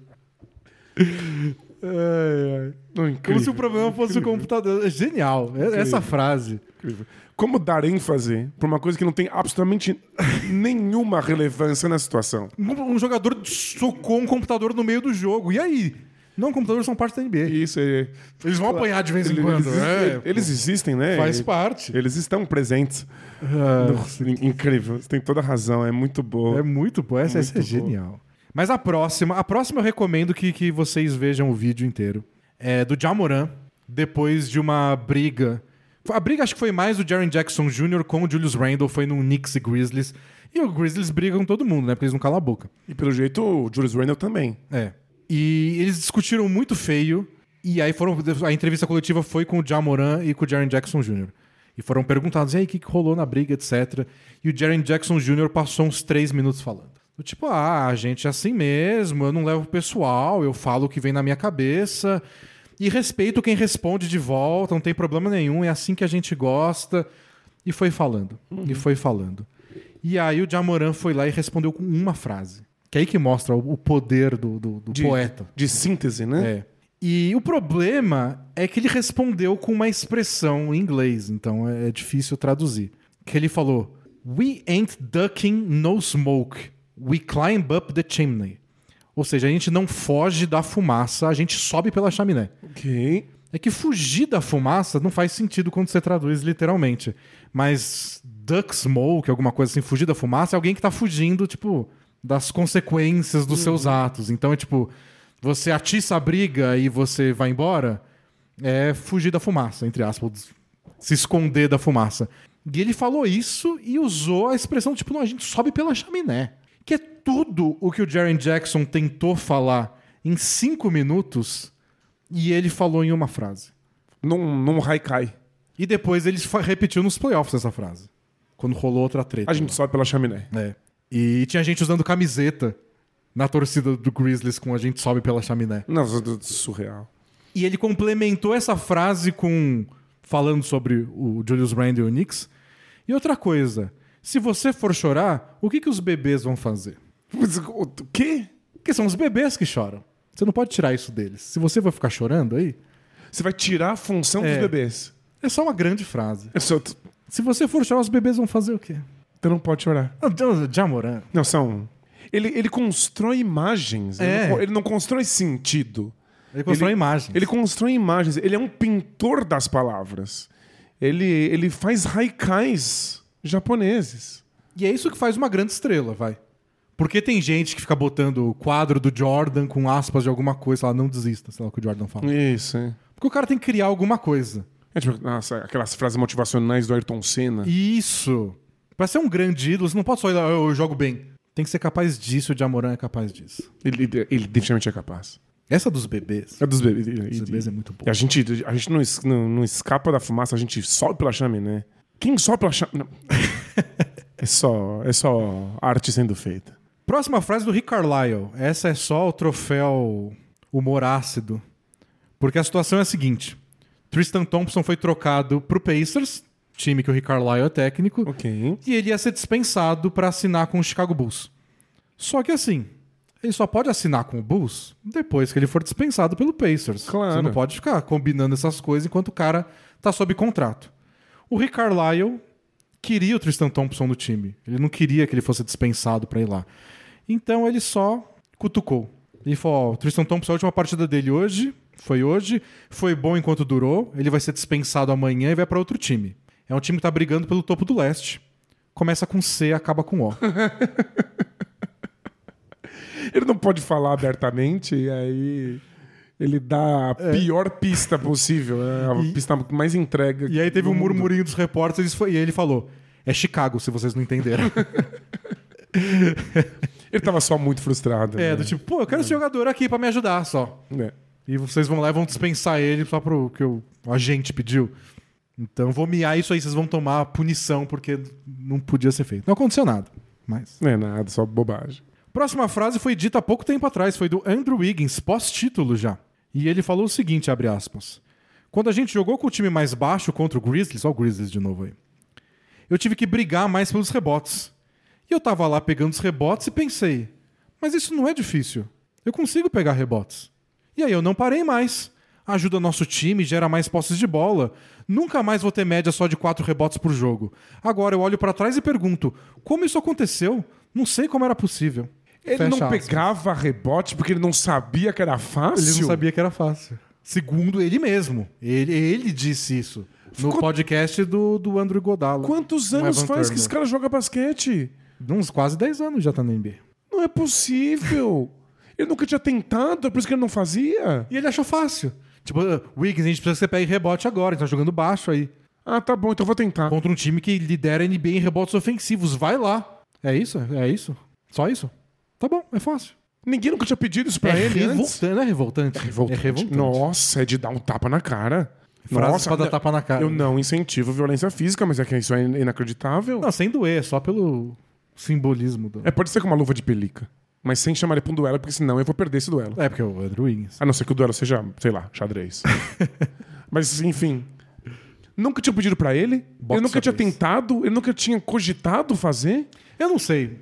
Só, ele- só- eu- se eu fosse o Wolves, eu, eu ia até a casa dele dar um tapa na É, cara. é, qualquer, qualquer membro do Minnesota Timberwolves. Pois é. O Carl Anthony Towns. Tipo, cara, você passou a vida inteira aqui. E não te Você não ocorreu. tentou? Não te ocorreu tentar pegar um rebote. É. Legal. Que bom. E pra terminar, duas frases de Kyrie Irving, porque ele que dá nome ao troféu, né? A primeira foi depois de um jogo contra o Boston Celtics que ele foi vaiado muito pelo Celtics, ex-time dele. E ele falou que ele sabe que toda vez que acontecer, isso, toda vez que ele for lá, isso vai acontecer, porque abre aspas. É como uma namorada que foi dispensada. Ela quer uma explicação sobre por que eu fui embora, mas ela ainda tá torcendo pra que eu responda as mensagens. Fecha aspas. Nossa senhora, que horroroso. Ela tá brava que eu fui, mas ela, ela quer que eu volte. Ela quer que eu É, responda. é E, isso- é isso que o Kyrie Irving acha da- do Boston Celtics. Ou da torcida do Boston Celtics. de mulheres. E de ex-namoradas. É. Às vezes ele passou por isso. Ou não passou, mas ele interpretou assim porque ninguém, ninguém sabe como funciona a cabeça dele. Bom. O, o único jeito de entender o que, Vê o que Kyrie tem- Irving quer, quer dizer é sentar dentro de uma pirâmide de alumínio. Falar em alguma língua morta, alguma coisa. Isso. Nossa, É. não, a- a- achei. Achei reprovável a, a afirmação do Kyrie Irving. Ah, mas não é o troféu Kyrie Irving de frase correta do É ano. claro. Então, tá na briga. E a outra, é, ele também disse há pouco tempo, o Kyrie Irving, foi quando ele tomou a decisão de ficar dele, o opt-in, no contrato dele do Nets. Não vou virar free agent, vou ficar no Nets.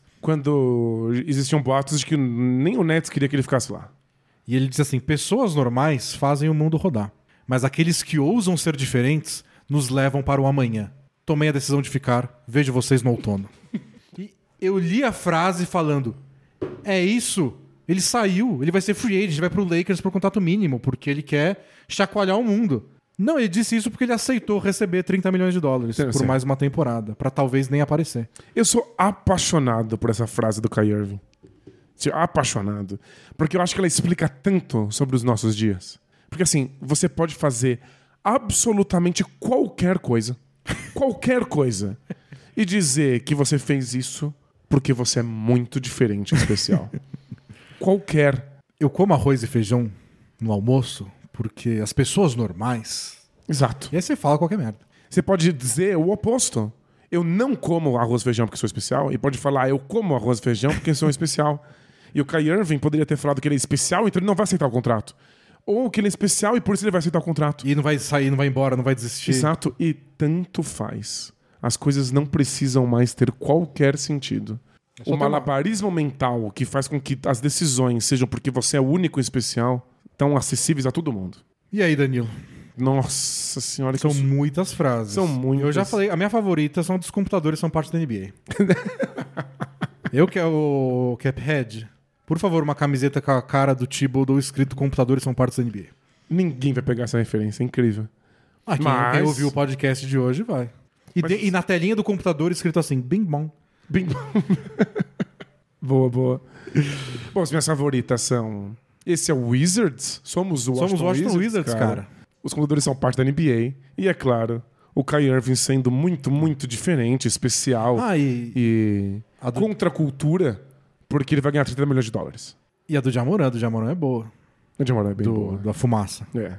Não, os, be- os Subimos pela bebês. chaminé. Os bebês. É a, a- a minha favorita é do T- Don Thibodeau dos computadores. A do Jamoran é mais o que o que eu espero nesse troféu, que é do tipo jogadores trazendo grandes frases, e, tipo frase curta, é só pau. Frase em forma de arte. É. Essa Incrível. aí é pra marcar a carreira dele, se as pessoas derem a atenção necessária. Mas é, É, tipo, é, é um slogan pro, pro time. Aquele do- que tinha todas as. Que o Grizzlies não dá camiseta, né, pros torcedores nos playoffs. Que eles acham que não tem a ver com o jeito da cidade, todo mundo coloridinho igual. Eles dão aqueles lencinhos pra eles ficarem rodando Sim, no ar. sim. E aquele, eles usavam aquele we don't bluff. que A gente não blefa, nós não blefamos, etc. É uma frase do Zach Randolph. Ou do Tony Allen, acho- mas acho que o Zach Zach Randolph. Depois de algum jogo que teve uma briga, ele só foi e falou, we don't bluff. Transformaram num slogan. É eles fazendo de novo com o Jamoran. É incrível. É, frases que não querem dizer muita coisa, mas que É. tem um som interessante, cria uma imagem, aí vira a identidade de um time, né? A gente sobe pela chaminé, cara. Não, maravilhoso. Mas eu acho que eu prefiro a frase dos computadores. Então, Tom Thibodeau, imagina o Tom Thibodeau falando com aquela voz dele. Ois! Que- que- eu tô no meu momento mais próximo de ter a voz É. de Tom Thibodeau. Então, Tom Thibodeau, parabéns. Computadores são parte da NBA. Isso é uma parte da NBA. Foi no calor do momento. Bom, agora temos alguns prêmios rápidos antes do próximo, que é mais longo. Vamos lá. O primeiro é o troféu Romarinho. ou- Olha o Romarinho de reserva do nosso coração. Não sei se o Danilo tem o reserva do coração como a gente tinha o Romarinho lá no Corinthians. Mas é pra aquele reserva que quando ele pi- põe o pé em quadra, Danilo, ele pisa em quadra, Você sorri, né? você Seu abre um coração sorriso abre. e fala, agora eu vou me divertir. Isso. Primeiro Primeiro Agora eu que vou eu- lembrar porque eu gosto de basquete. É, o primeiro candidato é... tá aí todo ano. Boba Marianovic. É, claro. Ele é sempre reserva, a gente tá sempre feliz quando ele entra em quadra. Ele me atrapalha um pouco. Porque quando ele entra em quadra, eu só olho pra ele. Eu vejo ele no ataque, ele na defesa, não assisto mais a formação tática, não sei mais o que Só está acontecendo ele. no jogo. Ele me atrapalha co- como profissional. Enquanto profissional. Enquanto É assim que profissional, eu sou atrapalhado por senhor Boban. E aí tem Jordan Poole. Eu achei que é um bom candidato pra essa temporada. Ele fez o Warriors ter aquela cara de Warriors. Vou tacar fogo nesse jogo mesmo, vou acertar uma bola no meio da quadra e o estádio vai explodir. Aquele Warriors raiz, Warrior moleque, eu- É. Então, ele- com alegria nas pernas. Ele entrava no jogo e tava naquela ansiedade, tipo, agora vai pegar fogo o negócio. E nos playoffs meteu aquelas bolas nada a ver, jogando É. super mal, de repente bola do meio da quadra. É. E o que eu considero o favorito dessa temporada, José Alvarado, Pois é. roubando bola na saída de. Ele fez o fundo bola ganhar atenção. A gente fica ansioso do fundo bola pra ver se ele não tá escondido no canto da quadra pra roubar. É incrível. E eu acompanho a carreira dele pelos melhores momentos que coletam no Twitter, porque ele sempre tem alguma coisa É. diferente acontecendo ali. Eu acho que o Alvarado. E ele foi bem nos playoffs, ele tacou fogo naquela série contra o Suns. Ele fez um inferno na vida do Chris Paul naquela primeira rodada. É verdade. E o Jordan Poole ganhou outro, outro prêmio aí já. O. Como é que chama? Troféu da Hum, NBA. Lá. Campeão. Título, título da NBA, é isso que ele ganhou. E o Boban Marjovic vai estar aí todo ano, ele tá aí se aposentar. Pois é. Ele joga cada vez menos, né? Dá até tristeza. Eu voto no Alvarado. É, não, é Alvarado. Bora de Alvarado. Boa, Alvarado. Alvarado. Próximo troféu é o troféu Derrick Rose, de jogador que voltou da tumba. Jogadores que a gente achou que já era, que não dava mais, retornou e brilhou. São três candidatos mais uma vez. E de- nessa temporada teve vários, porque a gente teve uma situação séria com o Covid e os times puderam contratar jogadores em regime de exceção. É, mas eu, eu, eu- eu pensei nesses caras, a gente conversou mais cedo do Lance Stephenson, porque ele teve seu momento de retorno no Ele Pacers. teve u- uma, duas semanas boas É. aí, quando a gente achou que ele nem- nunca mais jogava basquete, né? Mas os três finalistas eu, eu- eu escolhi os caras que tiveram temporadas inteiras. Legal, ok. Ah, e que a gente não esperava que iam jogar tão bem. Sem ser um caso bizarro, só uma temporada toda. O Kevin Love, que foi candidatíssimo Nossa. ao troféu de reserva da temporada, acabou não vencendo, mas. A gente nunca mais iria imaginar É, que ele jogaria tipo- basquete de maneira decisiva num time importante. Antes da temporada começar, você, você apostaria na KTO. O Kevin Love vai terminar a temporada no topo da votação de reserva do ano ou dispensado, ganhando o mínimo pra ser o reserva do reserva em algum time. Eu imaginava que ele seria o Lamarcus Aldridge ou o Blake Griffin Desse de algum ano. time tipo Nets. É, seguido dele, Al Horford, porque ele jogou muito mal no Sixers, teve um ano que a gente nem lembrou que ele existia no Thunder, e foi mais que protagonista no campeão do leste, que foi o Celtics.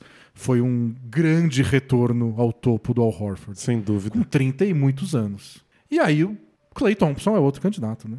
900 dias sem jogar, voltou, deu uma enterrada no primeiro jogo e foi campeão da NBA. É, mas o Clay Thompson não tava numa tumba, né? O Clay Thompson, a gente sabia que estava lesionado e queria voltar eventualmente. Mas voltadas duas lesões mais graves que podem acontecer com um jogador da NBA em sequência. Mas, Enes, abra o seu coração. Tá. Você duvidou do Clay Thompson em algum momento? Ah, um pouquinho. Você achou que talvez não desse? Eu achei que. Eu achei que ele pudesse voltar só muito lento. E ele não ia conseguir se movimentar do mesmo jeito, não ia conseguir defender do mesmo jeito e não ia rolar. Entendi. Quer dizer, então, não é que eu ok. achei que isso ia acontecer com certeza, mas achei que era uma possibilidade bem séria. São duas lesões complicadíssimas.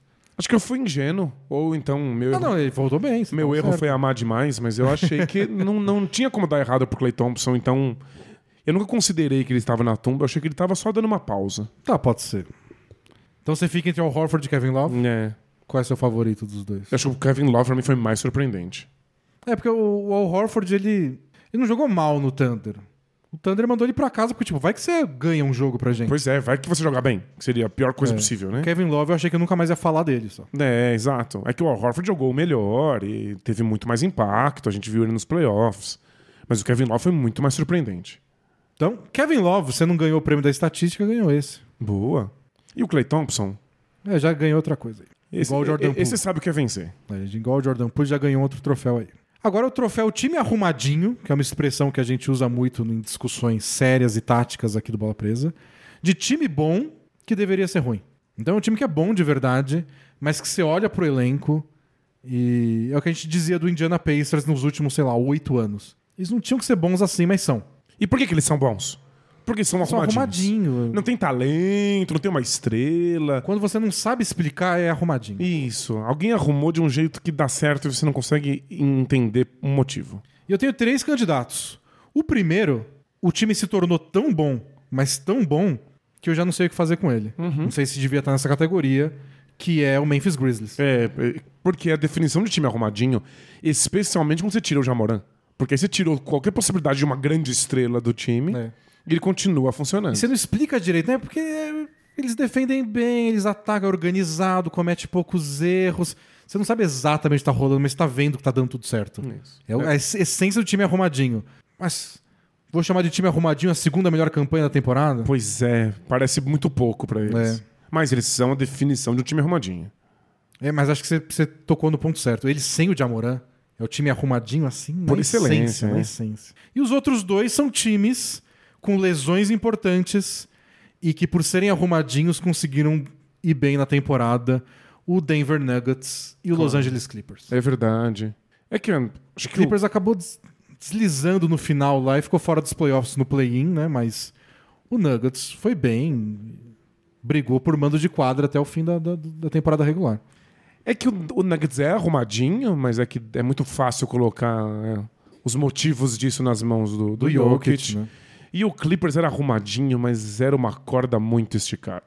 E aí, um momento em que a coisa não ficou arrumada, o time É. só arrebentou. Mas é que foi, foi o ano que mais se comentou sobre o Tyron Lu, porque as pessoas queriam explicar porque o Clippers estava melhor que o Lakers É verdade. na temporada, mesmo com o elenco todo machucado. Foi o ano do Tyron Lu como um É. técnico importante, relevante. Gente discutindo ele como, como o técnico do ano. E como o Paul George não jogou tanto em tempo, e no total de jogos e até de qualidade, né, porque apelação, como o Jokic, eu votaria no Clippers, É mesmo? time arrumadinho. Porque o Grizzlies pra mim tem esse Grizzlies sem Jamoran pra mim é, é o vitorioso. Mas com o Jamoran. É. Mas a gente, é, o prêmio é nosso, a gente pode escrever aqui sem Jamoran e tá ganha. Porque o, o Jamoran é um dos responsáveis, inclusive, pelo Grizzlies fazer 80 pontos do garrafão É. num, num jogo, né? Quer dar pro Grizzlies? É, não, pode, pode, pode ser o Clippers, pode ser o Clippers. Se o Clippers ganhar alguma coisa na vida. Deixa, tá coitados. Parabéns, Clippers! Manda o, manda o jatinho do, do, do Steve Ballmer buscar. Custa nada pra ele. É, pra ele é um trocado de Literalmente pau. nada. Mas a pegada ambiental vai, não vai deixar a gente dormir de noite. Tem um. Não, você pensou? Agora eu não vou dormir, agora você me lembrou disso. Você vai botar a cabeça no cabeça do travesseiro e pensar: caramba, quantidade de petróleo que eu queimei pra entregar um troféu em NFT. É, Mas o pior é se ele vir e resolver abraçar a gente. Lembra daquela cena dele pegando nas coxas dos caras que estavam do lado dele? Pois é, ele é dessas pessoas tão empolgadas, mas tão empolgadas, tá É, quase a ponto de cometer um homicídio. Lembro de um comediante que eu, que eu vi falando que uma vez ele foi botar uma blusa e tinha 20 dólares na blusa dele. E ele fe- foi fazer a conta do que significaria isso para um bilionário. E era tipo, sei lá, encontrar 10 milhões de dólares no bolso, assim. Ah, pra ser na, na, na a mesma, mesma escala. felicidade que ele sentiu encontrando 20 Claro, dólares no claro. casaco. Ou seja, ele não perceberia. Ele, se- você não lembra se tem 20 dólares no casaco. Quer dizer, a gente lembraria porque a gente agora tá falando em dólar porque o comediante é americano. Mas 20 reais. Você fica, putz, perdi. Aí passa um tempo e fala, não, deve ter em algum lugar. Ah, encontrei. ah, Encontrei, que legal, vou comer bom. alguma coisa. E o voo do jatinho dele pra cá pra pegar o, o, o troféu. Seria o equivalente a 20 seria- dólares no bolso. né? Seria 20 dólares no bolso. É verdade. Então, se o Steve Ballmer quiser, pode mandar. Os 20 dólares. Não o jatinho. É, Pode O mandar, os, jatinho não. pode mandar uns 100 milhões de dólares também, que ele não vai sentir falta.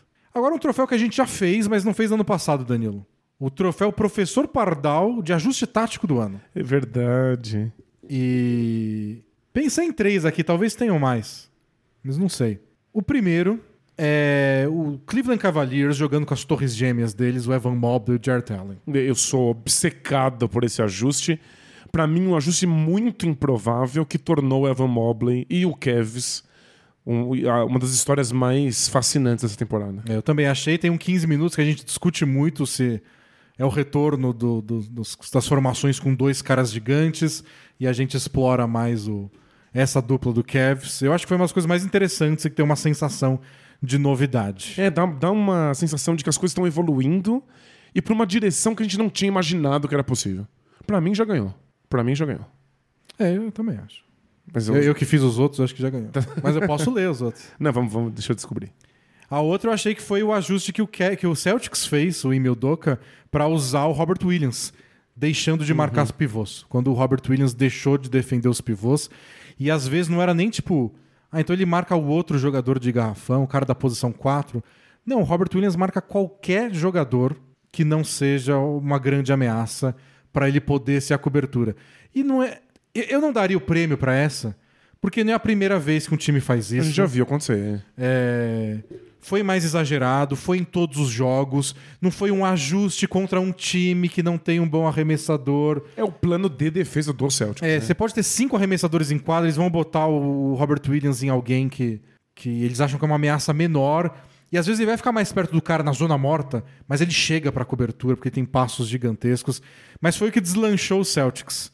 Trocar todas as marcações nas outras quatro posições e usar o Robert Williams marcando qualquer um que não seja um cara que faz corta-luz. E foi o que transformou o Celtics na melhor defesa da temporada. Então achei que foi um bom. merecia a menção. É, ta- talvez não ganhe pela novidade, mas ganha pelo, por esse grau de dedicação e execução. É. E o outro foi pela execução que eu coloquei. Que foi a defesa do Miami Heat na série contra o, o Atlanta Hawks. Eles defendendo o Trae Young. Troca a marcação. Todo mundo. Trae Young não respira. Eu acho que é o que todo mundo sonha quando enfrenta o Hawks. Se você não deixar o Trae Young jogar, não tem ataque. Nunca tinha visto funcionar até essa série contra o Heat. É, é, essas coisas que a gente só fala em conceito. Ah, troca todo mundo, ele nunca vai ficar livre. Aí na prática, quando você vê, é um desastre. E dessa vez a gente viu o Hit executar a A perfeição. perfeição. Eu achei que foi... É tipo, é o modelo. Você quer aprender como se faz, você assiste essa série. E aí você não bota em prática porque você não tem o Jimmy Butler, o Kyle Lowry, o Ben Adebayo especialmente, Ah, Não, não é o pra PJ qualquer um. Tucker. Foi, foi assim, fora de série. Mas assim, não foi tanto uma grande ideia, foi de execução, mas de ideia eu acho que é do draftar o Evan Mobley e falar, não, não, dá pra jogar com o Jared Allen sim. Dá, dá. Eu acho que esse E merece. né? bota os dois no perímetro de vez em quando aí, ver o que acontece. Não, é só fascinante demais. Precisa ter uma mente muito avançada ou muita coragem.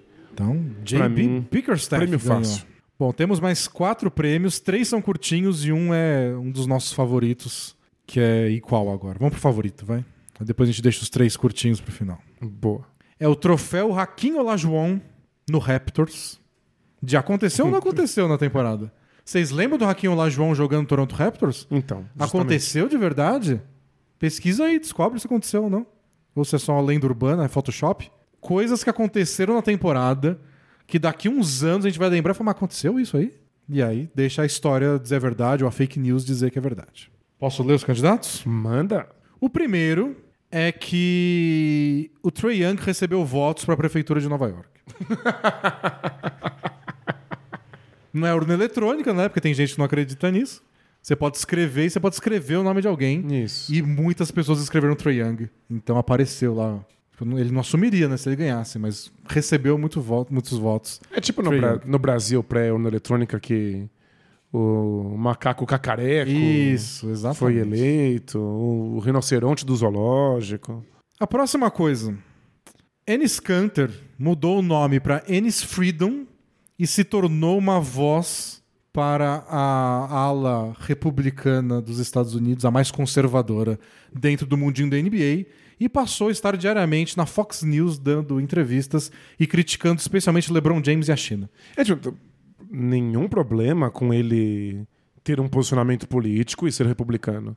Mas, Mas aconteceu ou não aconteceu?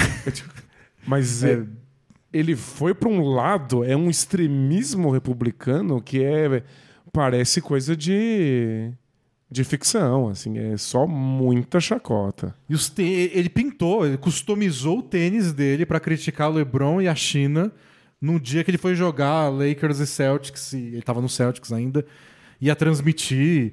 Ele queria causar. E, e o LeBron decidiu meio que, não vou responder esse cara. Nossa, por, por favor. A gente não deveria gastar nosso tempo batendo palma pra louquinho dançar na internet. E tudo isso quando ele mudou o nome dele pra Freedom, Liberdade, É. mudou o nome da camiseta pra Liberdade e se disse que não, agora estou orgulhoso de ser norte-americano, porque ele foi naturalizado americano e agora eu posso brigar porque eu- os Estados Unidos é o melhor país do mundo. Isso, e aí caiu num monte de teorias das cons- de- de- da conspiração completamente birutas. Aconteceu ou não aconteceu? Ah, que coisa de doido. Outra coisa que aconteceu ou não aconteceu, Danilo, talvez tenha acontecido. 18 ex-jogadores da NBA foram acusados de fraude no sistema de pensões e planos de saúde dos Estados Unidos, do- do- da NBA. Sabia disso. Não, foi antes da temporada começar. Eles tinham um acordo com os médicos, um dentista, não sei o quê, e aí eles criavam vários exames que eles nunca fizeram e pegavam reembolso. Porque se você jogou na NBA X anos, você tem o plano de saúde dos ex-jogadores. E aí, pra ganhar o dinheiro do reembolso do dentista, Eles querem uma mutreta. com a ajuda de um médico aí, com um dentista. E o cara só ficava dando pra eles lá. Olha aí, o Brasil é todo lugar. E aí vários foram detidos até e estão respondendo o processo. Terence William, Alan Anderson, Shannon Brown, Will Bynum, Chris Douglas Robertson, Jamario Moon, lembra de Jamario Eu Moon? O lembro. Ruben Patterson, conhecido como Kobe Stopper, segundo ele mesmo. CJ Watson, Tony Roten. É uma que a gente citou. galera. Tony Roten, que a gente citou no último podcast do, do draft de 2012. Tá foi aí pegando um respondendo esquema de processo de, mutreta. fraude no plano de saúde da NBA. Fascinante. E o Glenn Davis, acho também, né? O Big Babe Davis, acho que tava nessa. Não sei. Outra coisa que aconteceu não aconteceu? Ah, Um jogo do Sacramento Kings contra o Utah Jazz foi interrompido porque um torcedor na primeira fileira vomitou na quadra. E o jogo foi 15 minutos parado e até o mascote teve que entrar e ajudar a limpar. o mascote O foi limpar mascote do vômito? Kings, o, o Slamson. Gente, mas quanto vômito foi a ponto de precisar mais de uma pessoa pra sair limpar? E todo mundo viu porque foi na primeira fileira. Você viu isso também? Eu vi, tava, eu tava vendo o jogo lá. Foi muito vômito, muito Foi, vômito foi nesse de bebê nível. demais, foi de bebê demais. Nossa. E as notícias no dia seguinte era Kings joga tão mal que faz o torcedor vomitar. Ah, claro, óbvio. De desgosto. Gente, pelo jeito, vomitar bastante. E falando em mascote, Devin Booker mandou expulsar o mascote do Toronto Raptors de trás da tabela por estar atrapalhando ele no lance livre num jogo que não tinha ninguém na arquibancada? Essa ninguém vai acreditar quando a gente contar no futuro. ninguém. É, é- é tão absurdo. E gerou tanta comoção. Os mascotes se uniram. Não, o mundo dos mascotes ficou do Todo ponta mundo cabeça. tirou cha- chacota. Sério. Ninguém vai acreditar que isso rolou, hein? E um cantor de K-pop chamado Bang Bang ajudou a levar Andrew Wiggins para o All-Star Game? Nossa, é verdade. que absurdo. Aconteceu ou não aconteceu? Que absurdo. E por fim, último candidato. Depois de ser suspenso e ter seu salário bloqueado, Ben Simmons voltou para a Filadélfia e treinou uma vez com o time com o celular no bolso. E supostamente parou pra olhar o celular, É, né? Durante... E foi expulso do treino pelo Doc Rivers? Aconteceu ou não aconteceu? Olha, essas três aí são um cachorro grande, hein? Pesado, esse é um pesado, esse é um prêmio pesadíssimo. Nossa. E o campeão mundial de xadrez, por enquanto ainda, Magnus Carlsen, depois desse dia, ele gosta de NBA, né? Ele tweetou falando, ô ô, Ben Simmons, vem jogar xadrez porque você pode jogar com o celular no bolso. Eu treino com o celular no bolso toda hora. Olha só. Não, toda a história do Ben Simmons temporada é, É. um troço completamente inacreditável. Dessas que vai, vai ser difícil explicar pro, pro, pro, pra sua filha quando ela crescer. É, mas vou tentar. Vou mostrar os podcasts da época. Ela fala, Ai, pai, não aguento, eu dei basquete. O que você tá falando? Tô falando do Ben Simmons? É. Não, filha, falta só oito horas de viagem. Vamos ouvir mais um. Só mais um. Escuta um pouco, mais um pouquinho da voz do papai quando era Ele mais não novo. era ruim, é que ele não queria arremessar. Eu só não queria arremessar. E aí, ele, ele não quis jogar, então ele foi com o celular no bolso pro treino. Mas aí ele foi trocado, mas ele não jogou mesmo assim. E na época o celular era diferente, filha. Isso, é. Não era co- embutido na sua pele igual hoje. Não, não dobrava. É, não era um microchip injetado no seu cérebro. Nada, as coisas, as coisas evoluem pra trás, né? Então o próximo celular vai ter 10 metros de tamanho. E uma antena que você puxa. Qual que você vota? Ah. Ah, teve mais um que eu pulei. ah, O fake Clay Thompson, que passou pela segurança, entrou no ginásio, treinou arremessos e depois foi banido pelo Golden State Warriors. isso. Não vai ganhar esse, mas foi muito Foi, engraçado. foi muito bom. E Eu, eu amo a reação da pessoa que percebe que eles estão. Eles não deveriam estar lá e que ela tá com muita raiva e muita vergonha, mas ela tá achando muito engraçado. O fake Clay é um cara que meio que parece o Clay Thompson. Não, mas você tem que forçar bastante É. a barra. é. E tá fora de forma e entra no ginásio. Tipo, ele, pa- ele vem da rua e entra no ginásio com, com o uniforme de jogo do Clay. Que, quem Nunca aconteceria, nunca né? aconteceria, mas ele entrou no ginásio. É que ele fez a, a- a- tudo que precisa, que é andar com confiança Isso. máxima em frente. Se você andar pra frente com confiança máxima, ninguém Tudo te pode para. acontecer. Ninguém pode parar, meu amigo. Aí eu não sei qual que eu voto. Eu fico entre o, o Devin Booker, o Ben Simmons e qual que era a outra? O dos jogadores acusados de fraude, o Ennis Canter, Não. o Vômito, o K-Popper. O K-Popper, o K-Popper. O, o Wiggins All-Star. Eu, eu gosto, acho que eu vou ficar com o Devin Booker. Primeiro que eu amo mascotes, quero que o mascote ganhe o prêmio. Claro. E eu imagino a cena das pessoas no futuro. Não, deixa eu ver isso aqui. Não é possível acontecer. Eu boto no YouTube e tem o ginásio vazio. Por que, que o ginásio tá vazio? É, Vai, é, vai ser uma história bem. com É. muitas camadas, né? Pra você conseguir justificar. E aí tá lá o Raptor atrás da tabela atrapalhando o Devin Booker e o Devin Booker dedurando ele pro juiz. Nossa, não. É, é impecável. Essa inacreditável. história é perfeita. Boa. Vou- Prêmio pro Devin Booker. O- E quem pega o prêmio, o Raptor ou o Devin Booker?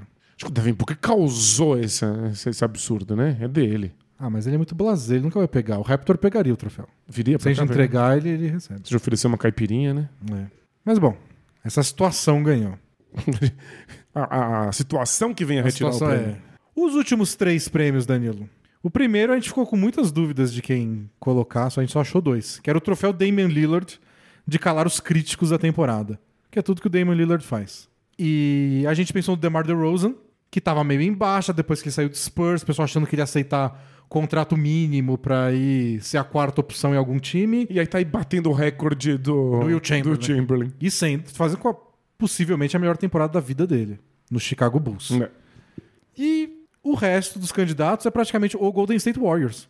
É o Jordan Poole, é o Steph Curry, é o Warriors como um todo, que voltou de duas temporadas fora dos playoffs, foi lá e ganhou o título quando muita gente achou que eles estavam ultrapassados. Isso. não- De Hum, tinha um- Wiggins, que foi brilhou nas duas séries finais. É, to- todo o pacote Golden State Warriors, eu não sei c- como alguém ganha não sendo eles. É, acho que o Warriors é uma coletânea de histórias de pessoas que achavam que não dava mais e deu. Clay Thompson, É. o, o O próprio. Wiggins, o Curry, o o próprio próprio, Curry. Draymond Green, que teve umas temporadas aí que parecia meio perdendo um pouco o ritmo físico até. Não, o Draymond Green, no meio dos playoffs já tinha gente achando que É. o, o tempo dele tinha acabado, né? Então esse é tão disparado, Né, Não tem como. não tem como. é. É um prêmio muito fácil de entregar. E o próximo é o troféu League Pass, que é do time mais legal de assistir, é só isso. E eu coloquei três candidatos. Se você tiver um outro, Manda. Você pode adicionar porque você é dono de 50% da bola presa. Eu coloquei o Chicago Bulls, foi um dos times que eu mais assisti essa temporada, adorei o DeRozan. Quando o Lonzo Ball e Alex Caruso estavam jogando, eu não parei de assistir esse time. Foi divertidíssimo. Mas não Também- durou muito tempo, né? Ah, durou meia temporada, vai. Foi, foi meia, Meia temporada, temporada. É. espetacular. Foi meia temporada que eu ficava feliz de saber que tinha jogo do Bulls Eu pra também. passar. Mas E tiveram os, os dois game winners do DeRozan em dias consecutivos. Não, foi incrível. Foi, foi tudo Foi muito incrível. legal. O Memphis Grizzlies foi legal demais. Eles falam, eles têm trash talk, eles provocam. Tem metade do top 10 jogadas do dia tá naquele jogo por causa É. do Jamoran. É que dá um pouco de dor de cabeça.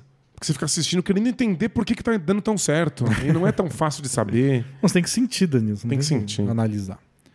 E o Cleveland Cavaliers, que teve o ajuste tático da temporada, foi uma história surpreendente e tinha aqueles momentos que foi apelidado no Twitter de Cavalanche, que é a avalanche do Cavs. Vários jogos que eles ganharam por um 20 a 0 aí em algum momento e a torcida ia ao delírio. Fazia tempo que a gente não vê a torcida do Cavs.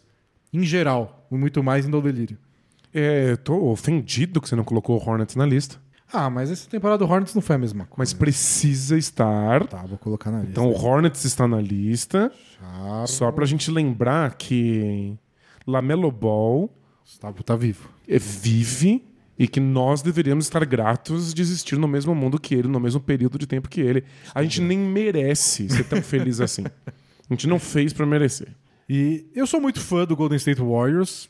Dá pra colocar na lista, mas acho que eles não iam vencer. Não. Já foi. É, Eu colocaria o Bulls tranquilamente como para levar esse título se não fosse a segunda metade em que eu não tinha nenhuma vontade de assistir esse É. Os time últimos, sei lá, pelo menos os últimos dois meses, o time tava tão desfalcado jogar. Né? que era meio tipo, será que eles sobrevivem hoje? Eu eu acho que o Cavs é o time que mais me animou a assistir, E o Kevin também, no, no final, com as lesões, acabou perdendo mas um pouco. no final também foi difícil de engolir. Então, eu acho que os dois têm esse porém. O Grizzlies foi legal a temporada inteira. É. Eles Até porque quando perderam o Jamoran não Jamoran, jogava, ficava legal também. ficou mais legal ainda. né? Eu acho que o Grizzlies. Acho que foi o time mais legal de acompanhar, né? O que o, mai, o, o maior auge pra mim, o maior topo foi o, o Bulls. Tô empolgadíssimo com aquele time. Eu torcia e. Bom, é o Caruso, né? O Caruso mexe diferente com o coraçãozinho. Mas foi, foi depois que ele machucou, e Lonzo machucou ainda. É, o o Bulls ficou, ficou bem mais sem graça de assistir. Eles dependem muito da defesa deles para que o ataque seja interessante, né? Então damos o troféu para o Memphis Grizzlies. Boa. Que participou bastante né, dos troféus desse ano. Foi, Incrível. foi um dos protagonistas aí da temporada alternativa. E o último troféu da noite é o troféu filme de gibi, Danilo. Que não para de estar na moda. A gente criou esse troféu mil anos atrás as pessoas ainda assistem filme de gibi. Pois é. Mas respeito, se você quiser assistir, aí o dinheiro é seu. Que é o troféu filme de gibi de E se da temporada? E se tal coisa tivesse acontecido? É a nossa hora de pensar aqui em universos paralelos, É o alternativos. multiverso da NBA. E no primeiro multiverso, o Lakers escolheu fazer a troca por Buddy Hield, não por Russell Westbrook. Tá, você como torcedor do Lakers, o que, que isso teria resolvido? Pior que tá, não fica. Só isso. É Só só, isso. É, pelo Foi tão jeito, ruim que ser diferente já era o bastante. é, não se sabe, assim, tem muita reportagem aí sobre, a gente não sabe exatamente qual ia ser a troca no fim das contas, mas ia todo mundo que foi pelo Westbrook? Provavelmente não. Ou seja, o Lakers teria segurado mais pessoas. É, o time ia ser mais jovem, dava pra vir alguém com o Buddy Hield, talvez, do, do Kings. Ia ser um time diferente. A gente não ia estar discutindo agora que o LeBron e o Westbrook foram pra Summer League e não se cumprimentaram. Claro. E o encaixe do Buddy Hilde é infinitamente mais fácil de se fazer É. do que o Westbrook. Isso não é uma questão de talento. Eu sempre sou um defensor do Westbrook, mesmo nos momentos mais difíceis, vulgo esse momento. É o, o momento mais O difícil. momento mais difícil de ser defensor de- do Westbrook. Mas é só que é difícil de encaixar ele numa equipe. Tem que fazer uma série de concessões por todos os lados. Buddy Hilde é um arremessador. Você coloca ele em qualquer equipe e ele faz alguma coisa, né? É.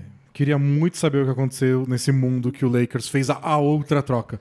Porque a outra opção deu tão errado Foi que é horrível. difícil imaginar que essa. Talvez nesse mundo do Buddy Hilde no Lakers, o Lakers acabou em sétimo e perdeu na primeira rodada. Foi ruim também. Mas o Lakers não foi pro colher de chá. né? É, foi, foi muito pior do que o pior. Mas do ponto de vista do Wizards, acho que eles teriam trocado o Westbrook por outros jogadores? Parece que sim. Parece que eles não estavam muito afim de, de, de continuar com ele. A questão é quem queria. Pois é, porque no fundo deu super certo o pacote que eles receberam do Lakers E- por pouco tempo. Ele foi bem na fim da temporada com o Wizards, mas é difícil fazer a troca, né? É difícil a grana de pegar o Westbrook. Então não sei que outra troca estaria disponível. A temporada do Wizards poderia ter sido outra. Talvez ele tivesse ficado lá no Wizards. E É. e eu acho que quanto mais tempo você passa com o Westbrook, melhor ele fica pra você. E o Bradley Bill se machucou, talvez fosse mais o time do Westbrook, talvez tivesse ido bem num time que acabou lá em oitavo e pronto. Né? Talvez eles não estivesse odiando o Westbrook com tanta força. Mas eu li esse primeiro porque não vai ganhar. Ah, não? Não. Quem vai ganhar o troféu EC da temporada é um candidato que poderia estar no troféu Raquinho Olajuwon onde aconteceu ou não aconteceu. Eu não botei só porque ele tinha um outro troféu garantido, que era esse, que é Claro. era, E se o Kyrie Irving tivesse tomado a vacina? Se ele tivesse feito uma coisa óbvia, muito simples, Só um. Pique. É isso, uma picadinha. Se ele tivesse tido o mínimo de consciência social. A- Aqui eu posso até colocar outra. E se o Andrew Wiggins não tivesse tomado a vacina? Porque ele foi convencido, né? É, e ele, disse- aliás, ele disse que ele se arrepende. Ele foi, não queria ter tomado. Que absurdo. Mas tomou. É que é o mais importante. Eu não quero que as pessoas fiquem felizes que elas tomaram. Eu quero que elas tomem. Tipo, eu não quero que o Irving saia feliz da vacina. Eu quero só que ele tome a vacina. É claro, melhor pra né? todo mundo. É tipo minha filha, ela toma a vacina e sai chorando. Ela não tá feliz também. É, Se não você quero que ela fique feliz Deixasse que ela tomou escolher, ela vacina, também né? não iria querer tomar. Só quero que ela tome a vacina. Óbvio. Então, e se o Andrew Wiggins não tivesse tomado, talvez ele não ia poder jogar e. Que acho que em São Francisco tinha também, né? Tinha. Por isso que ele foi forçado. E aí ele não ia descobrir que era fácil pegar rebote? Ele podia ser trocado, e ser trocado por alguém, e vai saber se ia dar certo o Warriors vai ser campeão. Esse é um outro bom EC relacionado à vacina. E se o Andrew Wiggins tivesse re- recusado? Mas nenhum supera o Kyrie Irving, porque isso quebrou o Nets, quebrou o James Harden, Muito. forçou a troca pro Nets, forçou a situação do Ben Simmons a tomar um outro rumo. Pra onde iria o Ben Simmons se o Nets não tivesse lá aberto a pegar ele? É, muito provavelmente o James Harden não teria pedido a troca se o Kyrie Irving tivesse jogado. Exatamente. Talvez o Nets nem fosse tão bom quanto a gente imagina nos nossos sonhos molhados, mas seria ainda Duran, Irving e Harden. E aí o Sixers não teria f- trocado Ben Simmons e talvez só por isso já fosse um time melhor. Talvez ele tivesse se saído melhor nessa temporada só de não ter recebido o Harden. É o Harden nos playoffs, foi. Foi difícil. Mas antes foi bem. Nas primeiras semanas foi muito, muito, muito Mas bem. é que o Sixers naquele momento tava indo muito bem, mesmo sem Ben Simmons, mesmo sem Harden. Eu sei, eu sei que o mais importante é que foi uma mudança muito drástica. E que re- tem resultado contínuo, porque ele acabou de renovar contrato com, com, com os Sixers. Pois é. E agora o Nets não consegue várias trocas é, do Duran mesmo, porque tem o Ben Simmons lá, aquela, aquela regra que a gente é, explicou do é, contrato designado de novatos. Então é tanta consequência, é um dominó tão grande esse do Kyrie Irving não tomar a vacina, que é só a coisa mais fascinante da temporada entre tudo que não aconteceu. É, eu viveria em no- um ano nesse mundo em que o Irving foi vacinado só pra ver qual é. no time que era o amplo favorito ao título. Mesmo que não ganhasse no fim das contas. Começou a temporada favorito, aí deixou de ser porque o Irving não tomou a vacina. Pois é. Então é tanta coisa, é tanta coisa, que acho que não vai ter um EC maior na próxima década do que o Irving tomando uma vacina. É, mudou totalmente a- o Nets, por consequência, Harden e Duran. Todos os times que foram envolvidos no Nets, porque mudou totalmente a configuração do leste. E os Sixers por um futuro longínquo ainda. É fascinante, mas é a coisa mais É muita fascinante dessa consequência. temporada. E tem Kyrie Irving é fascinante. Por bem ou por mal. Geralmente por mal. É, n- nesse caso, fascinante, bem por assim. mal, mas certamente as coisas teriam sido muito diferentes na NBA se ele simplesmente tivesse as- aceitado cumprir o dever cívico dele. Lembrando que esse EC da temporada a gente nunca coloca lesões. Porque senão sempre ia ganhar uma lesão. Claro. Ou pelo menos ia estar lá entre os favoritos. E se esse cara não se machucasse nos playoffs? Se o Chris Middleton não machucou nos playoffs? O Bucks podia ter sido campeão?